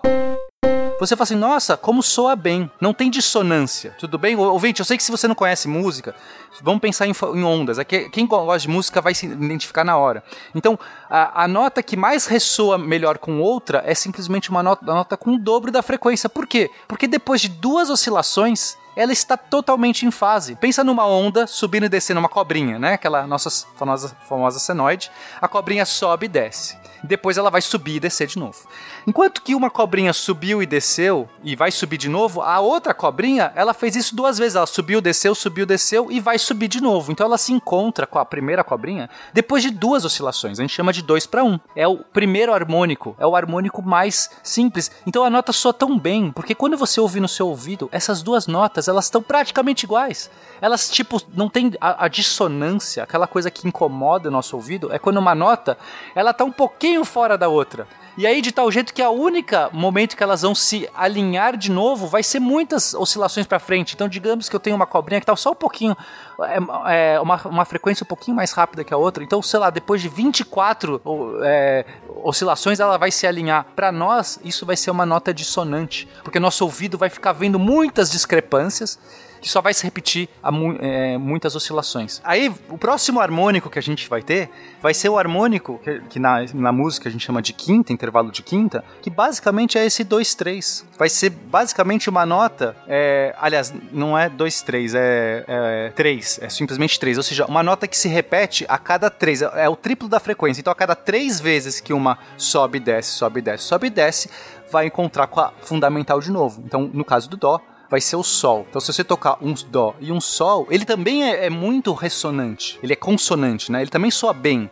Vai soar muito bem juntos. Então, se o seu editor quiser tocar o Dó com o Sol, você vai ver que soa bem. É, então, você. é, esse é o próximo harmônico. E depois o próximo harmônico vai ser um, um intervalo que a gente chama de quarta, que vai ser o Dó com Fá. Ainda soa bem. Depois você vai ter o próximo, que vai ser. E aí você vai aumentando esses harmônicos, e aí você vai tendo outras notas. Se você colocar, por exemplo, Dó com Ré e soar as duas juntas, é horrível. O Dó com Ré é o caso onde essas duas notas elas só se repetem em muitas oscilações. Então, talvez se o editor brincou aí de, de áudio com a gente, se, o ouvinte já entendeu. Os acordes musicais se formam quando você coloca três notas. E a relação de ressonância, né, consonância ou dissonância entre essas notas vai dar a intenção do acorde. Se ele é um acorde mais le- alegre, um acorde mais triste, um acorde é, que está com uma suspensão. Enfim, eu vou parar de falar de música, vamos voltar para astronomia. Todas essas relações musicais, elas são baseadas nas propriedades de ressonância ou dissonância. Então, por que que no espaço a gente vai ver muita ressonância? Porque quando você tem planetas ou fenômenos, vai, porque isso abrange para qualquer fenômeno, que, que consegue é, se encontrar em poucas oscilações, aquele fenômeno ele vai se, é, ele vai travar energeticamente, ele vai encontrar um mínimo, ele vai ficar se auto-realimentando para continuar naquela configuração.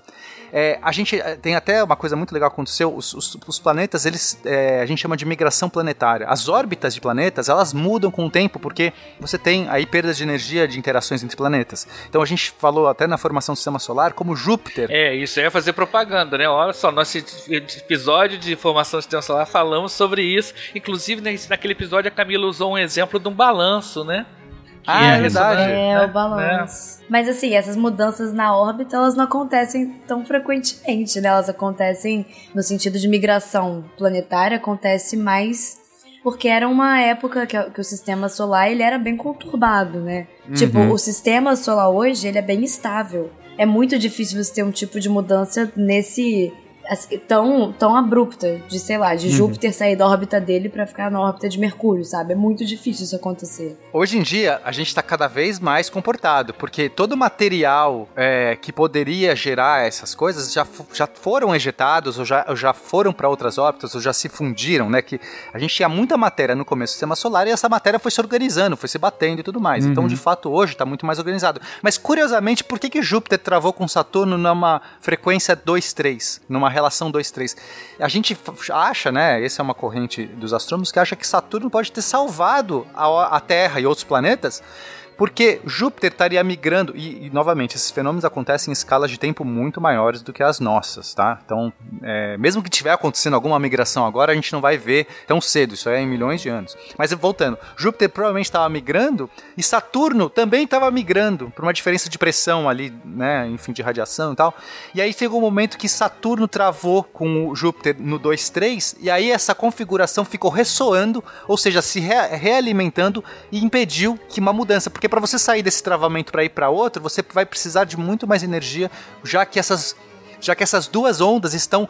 Eh, As influências gravitacionais se realimentam em pouco tempo, ou seja, a cada dois anos de Júpiter, você tem uma realimentação de Saturno puxando ele de novo. Uhum, Então é por entendi. isso que é, trava. Assim como a, é, a órbita de, de Mercúrio está dois terços, né, dois três, a relação dois três, também não é por acaso, é porque travou, chegou nessa, nessa configuração e travou. Pode ser, agora respondendo a sua pergunta, pode ser que em milhões de anos é, ele saia desse alinhamento e entre no alinhamento 1-1, né, que seria o travamento perfeito, seria o, o harmônico ali, ele, a, a mesma coisa da Lua.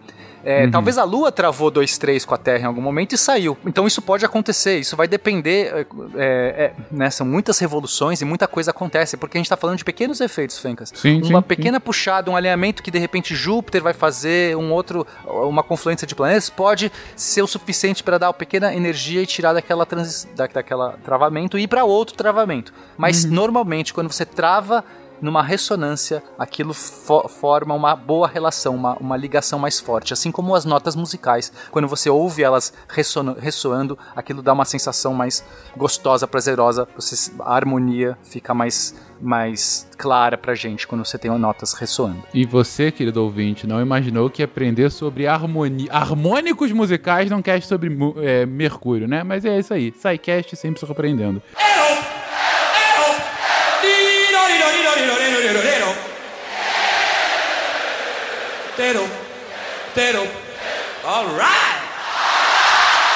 Naelton, você comentou alguma coisa aqui de periélio e relatividade? É, olha só, é, outra coisa sobre a órbita de Mercúrio que é muito importante é que como ele se, ela se move, é, Mercúrio se move numa órbita elíptica, né? Então tem hora que ela se- o Mercúrio se aproxima um pouco mais e se afasta um pouco mais. Nesse ponto em que ele se aproxima um pouco mais, que a gente chama de periélio, é, a princípio teria que ficar, esse- não, não haveria motivo para que esse ponto se movesse também ao longo do espaço, ou seja, ele teria que se aproximar sempre na mesma na posição. Isso não acontece, ou seja, a órbita de, de Mercúrio ela não fecha, ela vai para um faz um movimento daqui a um tempo ela vai andando como se aquela elipse fosse movimentando no espaço A gente chama de precessão isso. a precessão do periélio Uhum. que isso esse periélio avança mais ou menos uns 2 graus por século é pequeno mas é, é, é mensurável Peraí, o século nosso ou século. Século sempre referente da Terra? é século da Terra né a gente Ah, tá ok. falando sempre em tempo terrestre né Aham. Importante diferenciar, né? Não, é, vocês já falaram que você- que são dois, um ano a cada três dias, pra então um século é rapidinho. Não, inclusive tem que, a gente tem que ter o cuidado, o tempo passa igual em todo lugar. É só a medida de tempo que é dia e ano lá que é diferente, né? E, né, né, não é bem assim não, hein, Naelton? Não, não é, é, a coisa é muito insignificante a diferença. Para finalidades práticas, por favor, eu sei que vocês adoram astrofísica, adoram relatividade, mas para finalidades práticas, a diferença é de segundos. Milésimo de segundos do efeito re- relativista. O suficiente para mudar a órbita de Mercúrio, mas não para fazer uma mudança do tipo você vai ficar dois segundos mais velho ou mais novo. Não é nem dois segundos, eu sei que até menos. Então, para finalidade prática, né, o que acontece? é, eu estou falando que o modelo que se usava era um modelo clássico para a órbita de Mercúrio. E esse movimento, essa precessão do periélio não se explicava classicamente. Então começou, a- tinha uma ideia, surgiu uma explicação dizendo que é por causa do achatamento do Sol, que o Sol não é exatamente é esférico, não funcionou, e depois se explicou usando a teoria da relatividade. Aí sim tem uma diferençazinha de tempo aí que é muito pequenininha, né? Então, por favor, não é o cara não vai ficar mais novo se ele morar em Mercúrio e vai ficar Ah, mais velho se ele vida. morar, né? Vão ser realistas. Não, mas teve a explicação do vulcano. A gente já falou sobre Vulcano. Teve a questão. Pensava que fosse Vulcano que estaria influenciando a- órbita de Mercúrio. Vulcano não existe, que pena. Uma pena mesmo. Não existia um planeta chamado Vulcano. É, não é o, o achatamento do Sol também. Ou seja, o Sol não é exatamente esférico. Ele tem um certo abaulamento no Equador. Pequeno, mas tem. É, tudo que a gente está falando são coisas muito pequenas. 2 graus por século é muito pequeno, mas é, ca- é mensurável. Então, para o público entender o que, que é esse periélio, esse, essa precessão do periélio, então imagina que a órbita de Mercúrio é uma elipse, né? não é um círculo perfeito, ela, ela é um pouco é, achatada, e o Sol está ali né, num dos focos, ele não está bem no meio também, está um pouquinho para um canto. E o que acontece? Imagina que essa órbita, que é esse ovo, é um formato de um ovo a órbita. Esse ovo, ela gira, então não é que o- além do planeta girar em torno do Sol formando um ovo, o próprio ovo gira a cada 2 graus a cada século. Então, é, esse fenômeno é, foi a primeira, foi a primeira é, evidência que a gente teve experimental da teoria do Einstein. Porque ninguém conseguia explicar isso de nenhuma maneira. Como o Nailton disse, o planeta não foi observado, tal vulcano n- ninguém achou. Ah, fizeram as contas do achatamento do, do Sol também não bateu. E aí, de repente, aplicaram a teoria da relatividade, que era nova, era, era infante ainda. Mas era- isso, isso foi antes ou depois do eclipse? Desculpa, me perdi na linha do tempo. Foi, foi, acho que antes do eclipse. Foi antes do eclipse. Antes do eclipse. Nossa, eu pensei que tinha sido depois. Primeira prova experimental, né? É a primeira confirmação experimental. Eu acho que, inclusive, a- a- é, é, o eclipse foi uma segunda é, comprovação. Né? Sim, é. O eclipse foi a segunda. Aqui, o, esse, essa medida ela já existia, né? O eclipse foi a primeira medição feita para isso, porque ah, o Exatamente. eclipse em Sobral, então só para o público Pra entender. isso, exatamente, É, o- é. Houve um eclipse em Sobral, no Ceará, aqui, que é, verificou-se que as, as estrelas elas tinham se modificado a posição exatamente como a teoria da relatividade. A gente já falou isso em vários episódios aqui de relatividade.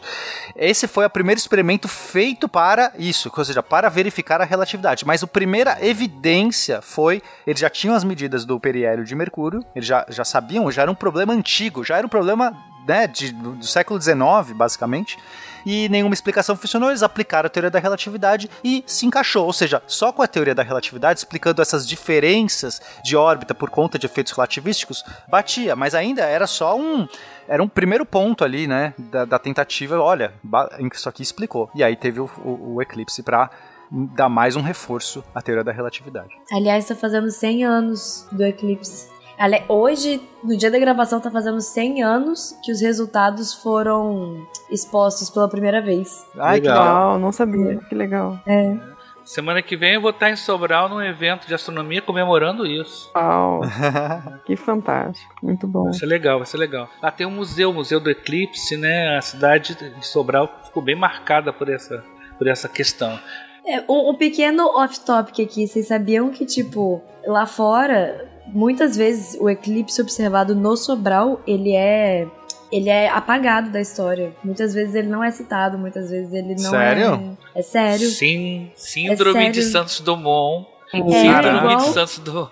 Mesma coisa, mesma história de Santos Dumont. Eles, é, um amigo meu foi em um museu, ele mandou uma foto falando de tipo quais foram as observações que permitiram comprovar, né, o, a relatividade e o eclipse do Sobral simplesmente não tá citado. Gente, Uau. Conseguiu melhores dados do que o outro que foi na ilha de São Tomé, se eu não me engano, São Tomé pois é, Príncipe. foi tipo, foi essencial e é apagado da história lá fora, um negócio assim. Não sei porquê, o povo não gosta do Brasil. Inclusive, o fi- eram duas equipes, né? Uma veio pro Brasil e outra veio pra, foi pra costa da África. O figurão foi pra costa da África, que era o cara mais famoso, que eu não tô lembrando o nome dele agora, mas era um Sim, cara muito. Mas deu muito problema a observação lá. Sim, lá no, lá no teve muito menos dados do, que- do que no Ceará.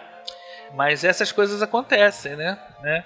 Isso me lembra o Pequeno Príncipe, quando ele descreve o, o- o astrônomo que descobriu o asteroide, quando ele apresentou a primeira vez, ele estava vestido com roupa típica, ninguém deu bola. Aí depois o país dele mudou, ele apresentou com fraca e cartola, o pessoal, oh, É. é, é ciência, né? Ciência é humana, né? Bom, vocês então comentaram aí como que a gente de longe enxergava Mercúrio, de longe foi estudando com- agora com e foi entendendo, usando os modelos científicos como que ele funcionava, criando modelos científicos a partir da observação deles. Mas a gente chegou a ir lá, de fato, digo, a gente mandou algum tipo de nave, de satélite, de al- alguma coisa pra ver Mercúrio em loco? Sim, a sonda, a sonda Mariner 10 foi a primeira vez que uma sonda espacial passou perto de Mercúrio. Inclusive, a gente, quando começar a falar dos planetas agora, sempre tem uma sonda que vai fazer o divisor de águas. Porque uma coisa é você observar o planeta com um telescópio, outra coisa é quando você tem uma sonda passando perto dele. No caso de Mercúrio, foi a Mariner 10, que foi da década de 70, e que passou por lá, foi lançada em 73, se eu não me engano, e passou duas vezes próximo a, a Mercúrio, em 74 e 75. É, essa mesma sonda também passou em Vênus, né? E so- é curioso que a gente tem muito mais sondas que passam é, mais fácil de lançar sondas para planetas externos à órbita da Terra do que internos. É uma questão de dinâmica. A dinâmica para você lançar uma sonda para, para planetas internos é mais complicado. Essa sonda Mariner 10, por exemplo, ela, ela fez uma passagem por Vênus e depois passou em, em Mercúrio, usando um pouquinho a gravidade de Vênus e, e- e fazendo os, é, a análise dos dois planetas. A Mariner 10 tinha já umas coisas bem interessantes que todas as sondas futuramente teriam que ter, que era um parasol, uma proteção contra a radiação solar. Porque qualquer sonda que vai para lá tem a vantagem de poder usar a luz solar dos seus painéis solares para pegar energia, mas a, a- luz solar aquece muito o equipamento. Então, se ele não, tipo, não proteger o núcleo do equipamento com uma espécie de uma sombrinha, vamos dizer assim, né, a sonda derrete, a sonda cozinha, né? E sem contar que atrapalha também a observação, né? Tipo, a luz do sol atrapalha a observação, ofusca. Você não vai poder apontar o seu telescópio direto para o sol, a sua câmera, né? Hum. Direto, né? Então, realmente, nessa passagem foi mapeado 45% da superfície de, de Mercúrio. E aí chegou-se à conclusão que a noite lá tinha uma temperatura de menos 183 graus Celsius à noite, né? E lembra que ele, ele, ele, tem- ele demora, ele dá uma volta muito lenta, né? Ele é muito gradual. Então, um lado fica muito tempo exposto ao sol, enquanto o outro fica muito tempo na sombra.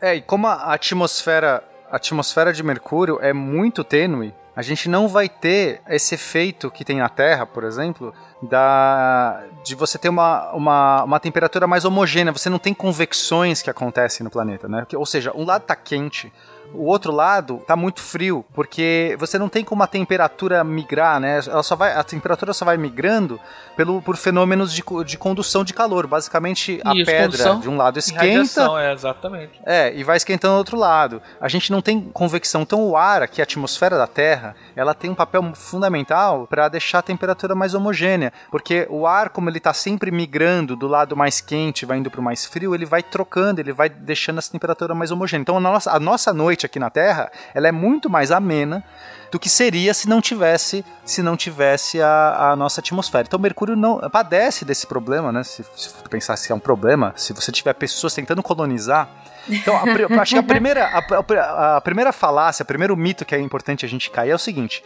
Mercúrio não é o planeta mais quente, porque é, tá, é o mais perto, mas Vênus é o planeta mais quente, em média, o planeta mais quente, porque a gente tem um efeito estufa gigantesco. A atmosfera de Vênus, ela basicamente ela não deixa esse calor sair. Então, Vênus, a temperatura média de Vênus é basicamente a temperatura máxima de, de Mercúrio, que dá uns 450 graus Celsius. É, isso é a temperatura média de Vênus. Então, Mercúrio não é o planeta mais quente.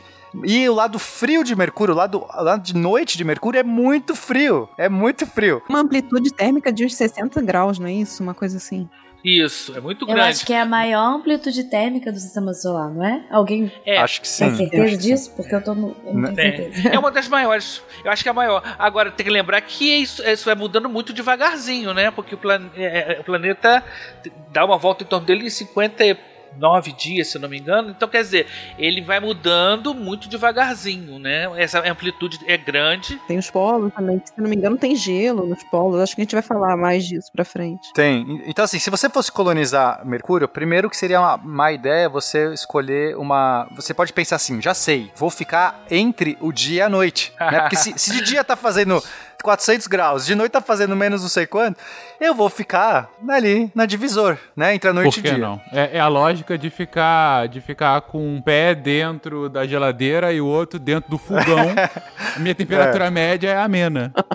É, claro que assim, dá pra você escolher uma cratera. É possível, isso não é tão viagem. Você poderia escolher uma cratera que tem uma radiação média tal, e aí a, a- a diferença de temperatura. Nossa, imagina, viagem nenhuma.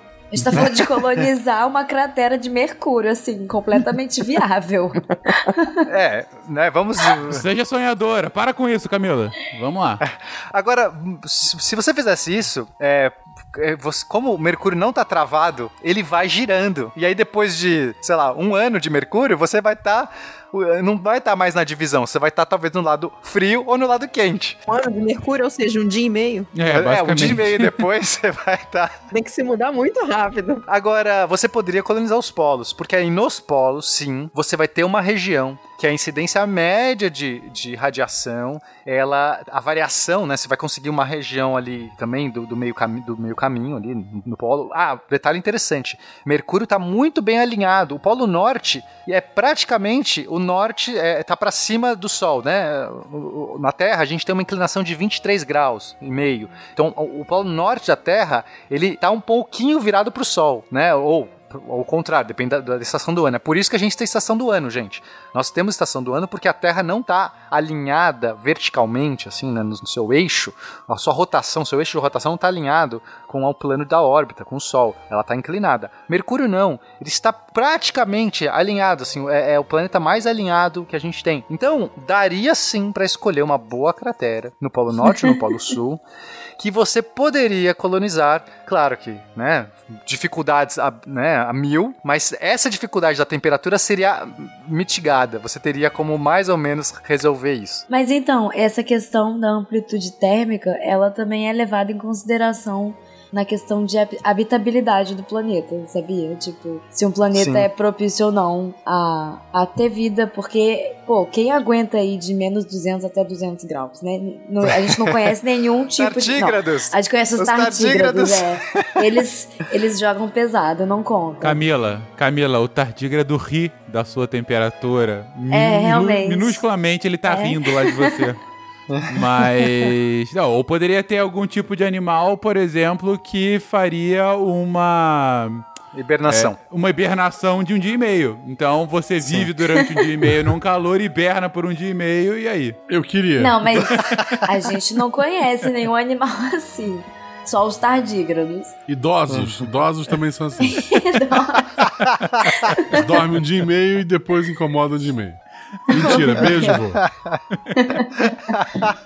Mas isso é levado em consideração também no sentido se o planeta tem atmosfera, porque a atmosfera tem essa, esse papel de regular a temperatura, deixar uma coisa mais homogênea. Então, então sim, tudo isso é levado em consideração. Enquanto a falta de atmosfera faz Mercúrio ser essa ter essa amplitude térmica gigantesca, o excesso de atmosfera faz Vênus ser um inferno. Exato. É, basicamente. Legal que Mercúrio ele é geologicamente ativo, né? Então é, ele tem campo magnético, aquela coisa toda.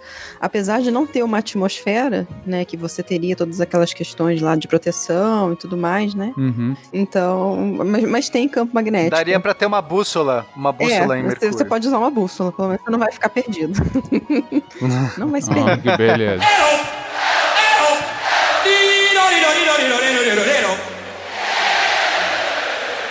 Tero, Tero. All right. Mas acaba não tendo atmosfera por conta da proximidade do Sol? A gravidade do Sol impede alguma coisa assim? Ele só tem entre 5 e 6% a massa da Terra, né? Então ele tem realmente muito, muito pouca massa para reter gases ali, né? São Ah, voláteis e tudo mais. E também tem essa questão de estar perto do Sol, que você tem uma pressão de radiação que é como se fosse a luz do Sol empurrando o gás para fora, para fora da, da- do raio solar mesmo. Do, do- é mais fácil de agarrar, né? Então É, tem uma equação, tratamento matemático que você pode fazer com uma molécula eh, em relação à atmosfera, para você ver por que um planeta tem ou não tem atmosfera, vai depender da força da gravidade, da temperatura, porque quanto mais quente, maior a agitação, mo sim, movimento dessa sim. molécula, né? E você tem, além disso, a influência solar que vem da luz, da pressão de radiação, do vento solar também, que quando atinge inclusive a superfície de Mercúrio, produz aquela pseudo-atmosfera, né? Que é nada mais nada menos do que resíduos do vento solar que ficam presos ou que interagiram com as rochas ali e criaram uma pequena camadinha de hélio ali. Também né? deve passar CME não- ali, que são aquelas ejeções de massa do Sol, né? Aquelas nuvens de partícula que vão se deslocando.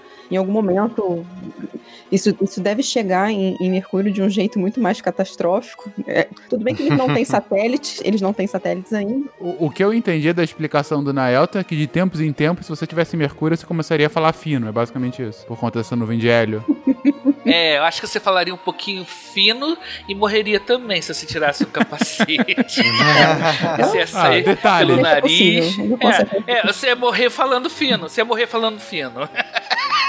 Se tu tá falando fino, revisa o teu traje, porque alguma coisa tá errada. Exatamente. Isso aí, ó. Cara, eu acho que eu tô falando fino. Fulano? Fulano? Só. Mas entendi. Mas já que a gente tá falando dessas questões físicas, propriedades físicas de Mercúrio, acho que é legal até contextualizar, porque. é, então vamos lá. A- o, o Mercúrio é muito menor do que a Terra. Uhum. É, em termos de raio, ele tem basicamente um terço do raio da Terra. Uhum. É, o que dá em termos de volume é 5% do volume da Terra. E em massa também dá cerca de 5%, 5,5% da, da massa da Terra. E a gravidade, portanto, ela é por volta de um terço também a gravidade da Terra. Você fala assim, ué, mas se a massa é 5%, não deveria ser 5% da gravidade? Você não pensaria isso, Fencas? Imagino que sim. Mas não, porque a gravidade ela também vai depender da distância, ela depende da massa do planeta, mas também da distância que você está do centro. É, Como o volume é muito menor, a super, na superfície de Mercúrio você tem uma gravidade maior do que seria se você tivesse na, na mesma distância que você estaria da, se tivesse na Terra, entendeu? Não Ou seja, entendi, ele é entendi. menor. Tá, acho que ficou confuso, mas eu vou tentar melhorar. Então, além da massa ser muito menor, a, a- o raio também é muito menor. Uhum. Então a gravidade é só um terço da, da Terra e não 5% da gravidade. Não, da entendi, não, entendi. Tá, porque por conta do tamanho, dá, dá pra entender. Agora, você falou que é, a massa é 6%. Isso é menor então do que a Lua. A massa, a massa da, é, é maior do que a da Lua. É maior É. que a Lua? 4,5 massas lunares. Ah, então. Mas o diâmetro é. O diâmetro de, é, de Mercúrio estava na faixa de uns 5 mil quilômetros. Uhum. A Lua. A Lua eu acho que é um pouco menor, não? O raio da Lua dá 27% o raio da Terra. E, e o raio de Mercúrio dá 38% o raio da Terra. Então, só que em termos de massa, a Lua é muito menos massiva. Sim, Entendi. Porque a, a- a Lua não tem um, um núcleo tão pesado como os, os outros planetas, né? Isso, Ah, inclusive, tá, é aquela sim. questão. Em termos de tamanho, não é tão longe. Uhum. Né? A- a- o Mercúrio ainda é maior do que a Lua, mas não é tão maior. Mas em termos de massa, a Lua é um sexto da, da massa da, da gravidade da Terra e Mercúrio dá um terço. Entendi, entendi. Mas a boa notícia é que tem água lá, né? Então ainda dá pra fazer aquela questão lá da colonização. A gente pode ir pra lá. Tem água lá, né, pessoal? É bom. Tem água em Mercúrio? Tem nas calotas, né? Bom, tem a ideia que tem, né? Não é bem nas calotas só, né? É, é- é na, na- em, cra- em crateras, né? Não na Cratera, calota. Isso, cra- cratera. Era exatamente essa palavra que eu tava procurando. Não, e, e essa água, ela teria ido parar lá por conta de outros corpos caindo lá, né? Como... É bombardeamentos, né, que sofreu. Cometas, e esse, é. esse cometa, por exemplo, ele teria que ter caído justamente no local onde é mais frio ali, pra essa água continuar ali, né? Pra gente conseguir hoje em dia é, mapear que tem água lá e tudo mais, que tem gelo. Gelo de água mesmo, né? Gelo de outra... Pode ter até outro tipo de gelo, mas é de água também, né? Que a gente tá falando. Uhum. Mas tá colidindo no lado noturno, né? A temperatura é baixíssima. Mas em algum momento ele vai virar. Ele vai girar.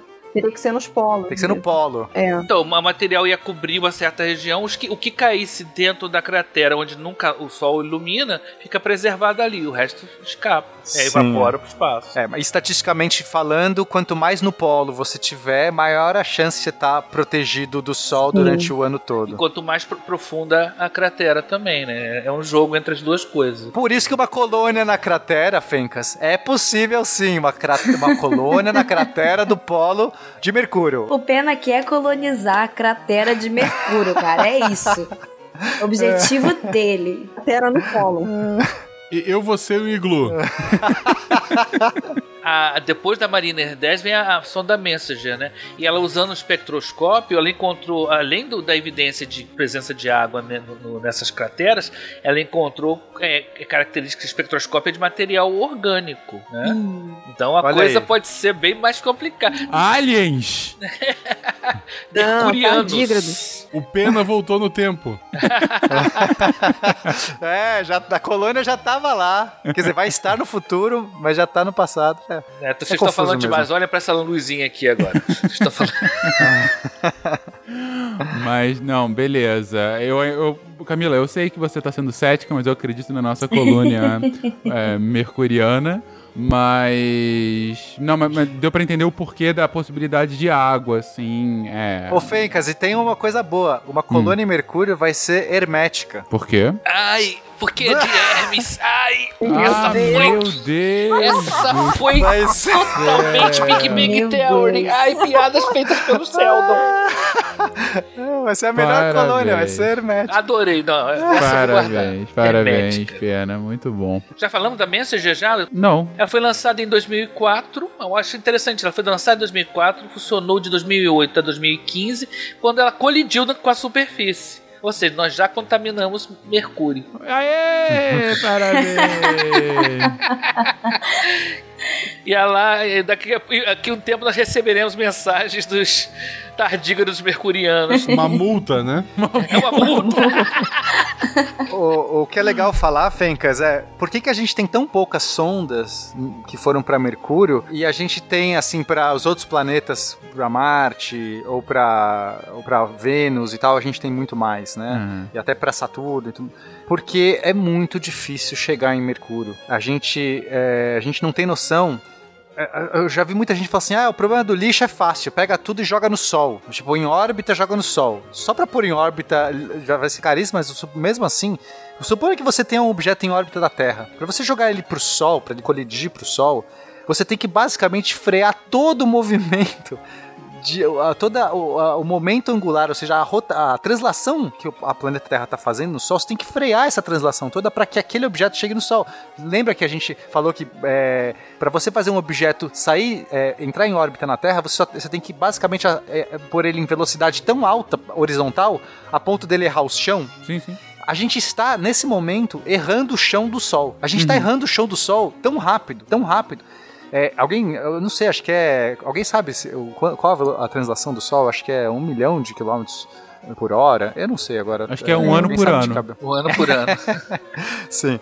Mas a a velocidade que a gente está é tão alta que para você chegar no Sol, você tem que frear tudo isso, e isso é uma queima, né? É um gasto de combustível. O Mercúrio é. Chegar em Mercúrio é um pouco menos difícil do que chegar no Sol, mas é muito difícil, porque Mercúrio está muito próximo do Sol. Então é dificílimo. Para você conseguir fazer isso sem gastar muita energia, você basicamente tem que fazer missões que usem os auxílios gravitacionais, naqueles efeitos estilingue, que a gente usa, né? Quando passa perto de um, de um outro planeta, você basicamente é, dá uma acelerada, né? Ou dá uma freada usando esse fenômeno gravitacional. E, e, e para você conseguir chegar em Mercúrio. Então é muito difícil. Mercúrio não é fácil e não. É, as pessoas têm, é, têm essa impressão de que cair no sol, por exemplo, é muito fácil. Igual aquela história de buraco negro, que as pessoas acham que é um ralo gigante, que tudo cai lá. Exato. Só que é. não é assim, porque Não você é? tem a conservação. não é. você tem a conservação angular do sistema. Então, para você. é, a conservação angular ela depende do raio da sua órbita. Para você diminuir esse raio, você teria que chegar a velocidades absurdas, passar velocidades relativísticas que é impossível, ou então frear. E para você frear, você tem que ir contra esse movimento, que Uhum. você também gasta muita energia. Então não é só cair, não é tão simples assim. Se, por exemplo, Fenka, se a gente, se amanhã o nosso Sol virasse um buraco negro, tá? Desse um piripaque, sei lá, não vai acontecer, tá, gente? Mas só para efeitos de, de locubração. Se o nosso Sol Amanhã virasse sai um buraco negro, é, não aconteceria nada com as órbitas dos planetas. Nada. Tipo, tudo continuaria igual. Um buraco negro da mesma massa. Não ia mudar nada. Com a mesma massa. É, isso. Mas ele, vi- ele tava com a mesma massa, só simplesmente colapsou e virou um buraco negro. Mas ia amanhecer mais tarde, né? É, a gente ia, ia morrer de frio, todo mundo ia morrer, né, por congelado. Mas o buraco negro em si, ele não é um grande ralo que vai capturar tudo. Nossa, se virar um buraco negro, vai- todos os planetas vão colapsar. Não, não vai acontecer nada, porque todos os planetas estão caindo. Então é muito rápido para cair no buraco negro, porque a gravidade independe se é um buraco negro ou se é um sol. Inclusive, a gente tem um episódio sobre buraco negro. Clim, clim. Ah, sim, não. Já, já fizemos um episódio, é verdade, já exploramos bastante isso. Ok, então, difícil chegar em Mercúrio, mas já chegamos, já tivemos algumas sondas lá. Vocês já comentaram aqui sobre tanto Messenger quanto. Ah, A Mariner. a Mariner, né? Antes dela. E aí, gente? Mas ainda sendo muito difícil, tem planos pra voltar lá? Tem o que mais estudar? Enfim, queremos saber mais de Mercúrio? Sim, nós temos uma sonda a caminho de lá, né? A caminho não, ela vai ser lançada, é a Bepi Colombo, também nome de italiano. É a Itália na, na América, na- no sistema solar. Já, já tá claro isso pra gente. Aquela forma de vida tem uma pizzaria, inclusive. Que a gente... Com e lá é fácil de certeza. Fazer pizza porque você não precisa nem de aquecer, né? Bota lá só lá em cima da, da- do chão, lá do, do lado do luminar. Isso, tu põe pra cima. Isso. Isso. Só esfria muito rápido também, né? Tem que comer rápido porque daqui a pouco É, esfriou. exatamente. A sonda Bepi Colombo foi lançada em, 1900, em 2018 e deve chegar lá em 2025. Olha só o tempo que demora, né? Caraca! Ela vai fazer várias passadas até chegar na, posi- né, na distância. Ela é uma, é uma sonda da Agência Espacial Europeia e da Agência Espacial Japonesa, né? O nome é em homenagem a um matemático engenheiro, Giuseppe Colombo, e os seus trabalhos sobre a ressonância né, de Mercúrio. Né, e ela, é, a ideia é que ela, ela possa estudar a origem, evolução de Mercúrio, as características com mais detalhes, né, formato e tal, é, exa- examinar essa atmosfera tênue de Mercúrio, que o pessoal chama de exosfera, comparando com a da Terra, né? É estudar a estrutura da magnetosfera, do campo magnético, ver a origem direitinho desse campo magnético, e ainda fazer mais estudos sobre a teoria da relatividade. Ou seja, essa sonda vai fazer bastante coisas interessantes quando chegar lá. Daqui a alguns anos. Quantos anos? Seis anos, né? É, seis anos. Na verdade, quase cinco. Estamos a, a algumas É. semanas do fim da década. Sintam o peso disso. Diga aí. A Bep Colombo vai fazer flybys. Flyby é essa, esse rasante que ela dá no, num planeta, né? Pra fazer esses auxílios gravitacionais. Então ela vai fazer flyby tanto na Terra quanto em Vênus e em Mercúrio. Quer dizer, ela vai ter que ficar. Esses seis anos, ela basicamente vai ficar dando rasante nesses planetas. E toda vez que ela dá um rasante, ela consegue dar, faz uma queima de combustível que vai ser mais eficiente. E aí ela vai conseguir é, reduzindo a sua. Ela vai aproveitando a gravidade da Terra e de Vênus para poder tirar aquela, aquela velocidade de rotação, né, aquele momento angular, como você falou, para poder chegar numa posição, numa posição que possa fazer um estudo sobre Mercúrio. Uhum. Eu acho que eles mostram isso em Perdido em Marte, não é? Que eles usam. Acho que eles usam a Lua pra fazer um estilingue pra voltar pra Marte, alguma coisa assim, não lembro. direito. É. Usou a Terra. Usou a própria É, Terra. a Terra. É. É, acho que é a Terra, que eles iam, eles estavam voltando pra Terra, né? Eles Isso, mudam a- exatamente. A sequência do cara explicando isso é a melhor, um dos momentos mais interessantes do filme. Não, e o astrônomo que faz o cálculo é aquele nerdão assim, bem padrão, sabe? É. Sim, com certeza. Bem estereótipo. É, o, o diretor da É, NASA fala: Você sabe que eu sou seu chefe, né? Ele sei. é ótimo, é ótimo. É. Essa parte de astrodinâmica é muito interessante, é muito legal. Se esse filme fosse na década de 90, o estilingue seria realmente um elástico entre a Terra e a Lua. Com efeitos especiais e tudo. Talvez fosse um filme melhor, inclusive. né? Ah, não sei, cara. Tem minhas dúvidas.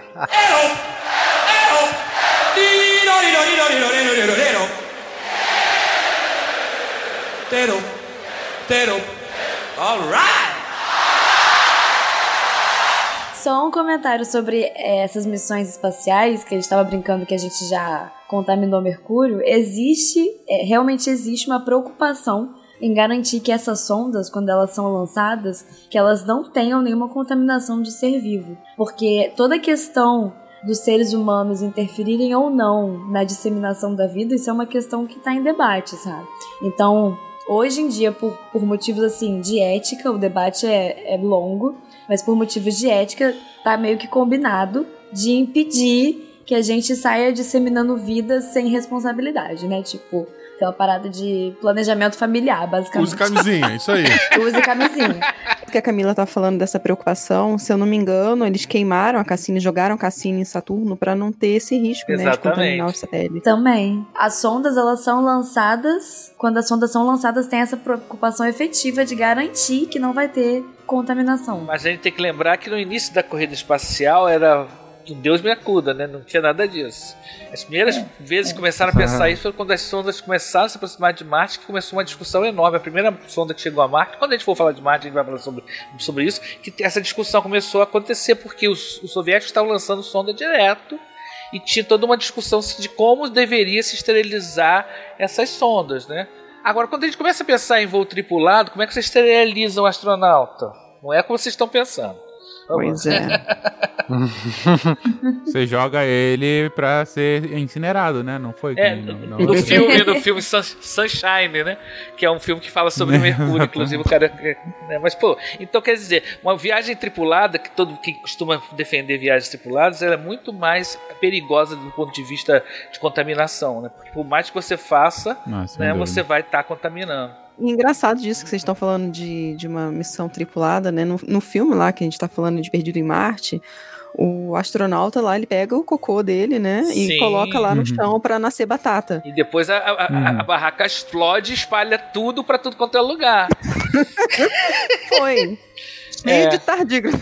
É, literalmente, ele literalmente cagou em Marte. Cagou Marte todo. Demarcou o território. Viva a humanidade. Sim, isso, boa ideia. Mar- Demarcou o território, fica bem mais bonito. Gente, falamos aqui sobre Mercúrio, falamos sobre o passado, o presente e o futuro do Estúdio Mercúrio, falamos sobre o planeta como um todo, falamos efemeridade sobre Mercúrio, inclusive como ele já esteve no nosso imaginário, em lendas e tal. Tem uma partezinha que vocês colocaram aqui no final da pauta que eu achei muito bonitinha, que é um resumão do que a gente falou aqui. Não sei, alguém quer, quer comentar? 10 coisas desse cast aqui, dessas últimas uma hora e meia que a gente tá conversando aqui, 10 coisas que você tem que saber sobre Mercúrio, pra aquela sua prova do ensino médio ou pra você que tá aí no meio de um jantar de família e quer impressionar as pessoas pelo seu vasto conhecimento sobre Mercúrio. Vamos lá. Ah, eu começo. É o menor planeta, apenas ligeiramente maior que a Lua. Beleza, Camila? Ele é o mais interno, assim, há controvérsias. Eu acho que o Rio de Janeiro é mais interno que ele. Mas ele é o mais interno, ele tá só 58 milhões de quilômetros do Sol. Beleza, Geisa? Ele tem os dias mais longos, né? Com 59 dias terrestres, e os anos mais curtos, com 88 dias terrestres. Impressionante. Pena? Ele tem uma superfície bastante acidentada, né, cheia de crateras, justamente porque ele não não tem ali nenhuma. eh, Superficialmente, ele não tem nenhum mecanismo que, que vá. Não tem nem atmosfera e também não tem nenhum vulcanismo que tá mexendo com essa com a superfície. Guaxa? Tinha uma pauta, é isso mesmo?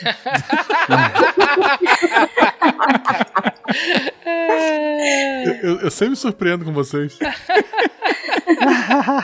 Beleza, na Elton. Não dá pra respirar lá. A atmosfera é muito fina e é resultado de, de vento solar e impacto de micrometeoritos. Então a, a, a voz do Hélio já era, né? Realmente não vai ficar com a vozinha. Tudo bem, deixa pra lá. Gostei. É. Camila. Ele não tem luas, meio solitário, tadinho. Provavelmente também pelo tamanho, né? Não tem nem como atrair, né? Deve ir tudo pro sol, imagino. Né? Não. A lua, a lua me traiu. A lua traiu Mercúrio. É, e não deu nenhum anel pra ele também. É, olha. é- Obrigado, Nelton, pela qualidade do, do programa. Naelton já falou da Geisa, então Geisa 8. É um lugar muito difícil para se viver. À noite tem 180 graus negativos, né, à noite, e durante o dia mais de 430 graus positivos. Desculpa, pena. o, o Pena, o Pena há de prosperar com a sua colônia nos polos. Mas, Não tem aquele programa, rapidinho, não tem aquele programa que o cara fica na selva tentando sobreviver? Bear Vai Grylls. ser o Pena tentando sobreviver na, em Mercúrio, nas crateras de Mercúrio, cara. Eu, eu digo que ele dura dois anos lá. Não, tem, tem aquele pelados e não sei como é que é? Pelado? Largados e pelados. É isso aí, esse é o meu. Nu é seis meses. Se ele vai nu, eu quero diminuir pra seis meses. Seis segundos? Ah, tá. Bora, Pena, 9. É, bom, o Sol, ele domina o céu, né? Ele é gigantesco em Mercúrio. Ele é três vezes maior do que o Puta, que é a gente verdade, eu não Terra. no óbvio. Deve ser um troço gigante, cara. Meu Deus do céu. É não olhe verdade. pro Sol, menos ainda nesse caso. É, bom, enfim. Não, não, imagina você tá em Mercúrio assim, você só, sabe, passou assim, olhou- deu uma, aquela olhadinha pro céu, você você já fritou o seu olho, porque o Sol é maior e tá mais perto ainda, você não, Não pode tem atmosfera pra nem, amenizar. Não pode nem olhar pro céu, o, sol, o céu. É verdade. Caralho, seres vivos de Mercúrio, eles devem ser cegos. Ou usam sombreiros. Eu quero muito uma ficção científica que trate esses aspectos. Uma por corrente, favor. uma corrente foi, ce- foi desenvolveu pro lado cego, outra criou É, todas sombreiros. as sondas que foram pra lá usavam sombreiro. Todas as sondas usavam. Tem que usar sombreiro. É. No mínimo, um óculos de sol. Que beleza. Vai, Nael, então acaba aí o 10. Ele foi visitado até o momento apenas por duas sondas automáticas, Mariner 10 em 1974, a Messenger em 2008 e a próxima a chegar lá é Bep Colombo, que deve chegar lá em 2025 se nada acontecer no meio do caminho. Não, Então- o mais legal da Bep Colombo é que agora, abril de 2020, ela volta pra Terra pra pegar o impulso gravitacional. Então a gente pode dar um último tchau pra Bep Colombo ali. Se você tiver, acho que é 4 de abril, deixa eu dar uma checada aqui. Marca com dente. É, 6 de abril, 6 de abril de 2020, você vai ter a última chance de dar um, um adeus pra essa sonda super vai legal. vai com com Diurno. Então é isso, querido ouvinte. Você aprendeu um pouco mais sobre Mercúrio. Se você quiser pular todo o cast só pra esse finalzinho, é o resumo do que a gente falou na última uma hora e meia. É, marca um minuto, o, editor marca um minuto e bota lá no início. Se você não quer ouvir a gente falando, só quer ser um resumo. ah, para o minuto tal, Só o tal. que interessa. É, tantos italianos além do não sei o quê. Guaxa, quer fechar de alguma forma? Eu queria só dizer se alguém se ofendeu com tudo que a gente falou sobre é, a astrologia, é porque a gente é tudo leonino e a gente não acredita daí nisso. Eu chutei um signo, não sei se leonino é o que não acredita, mas funciona igual.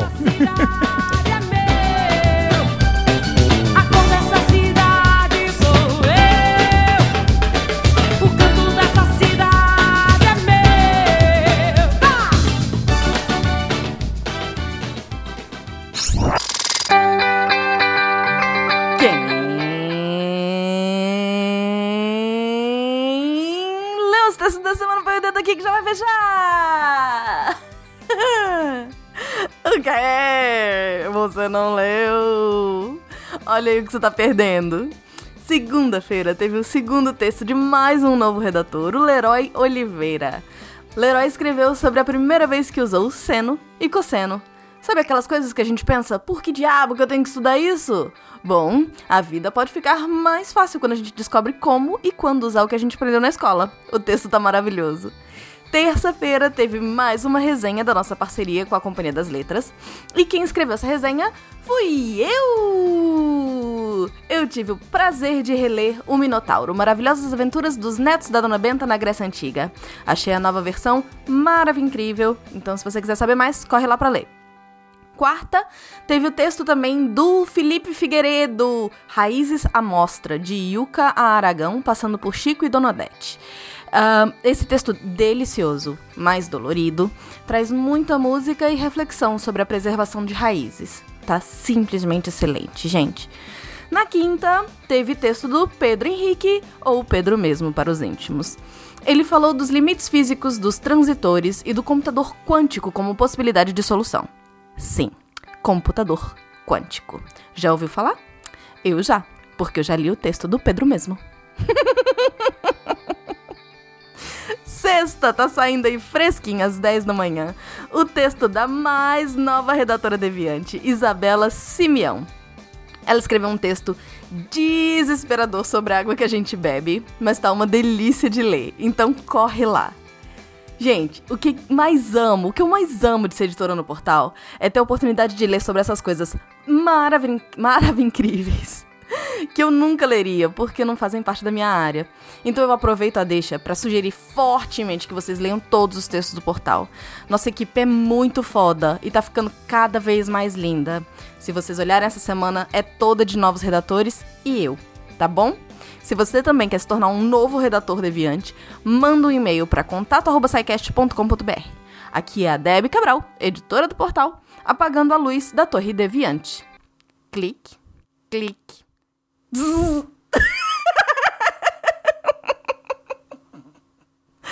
Ainda não consertaram isso? Tomei um choque!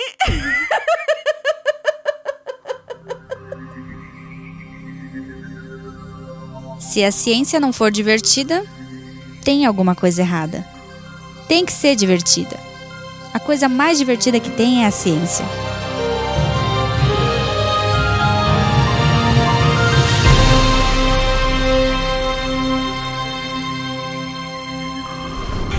Este programa foi editado por Tapcast. Edições e Produções de Podcast.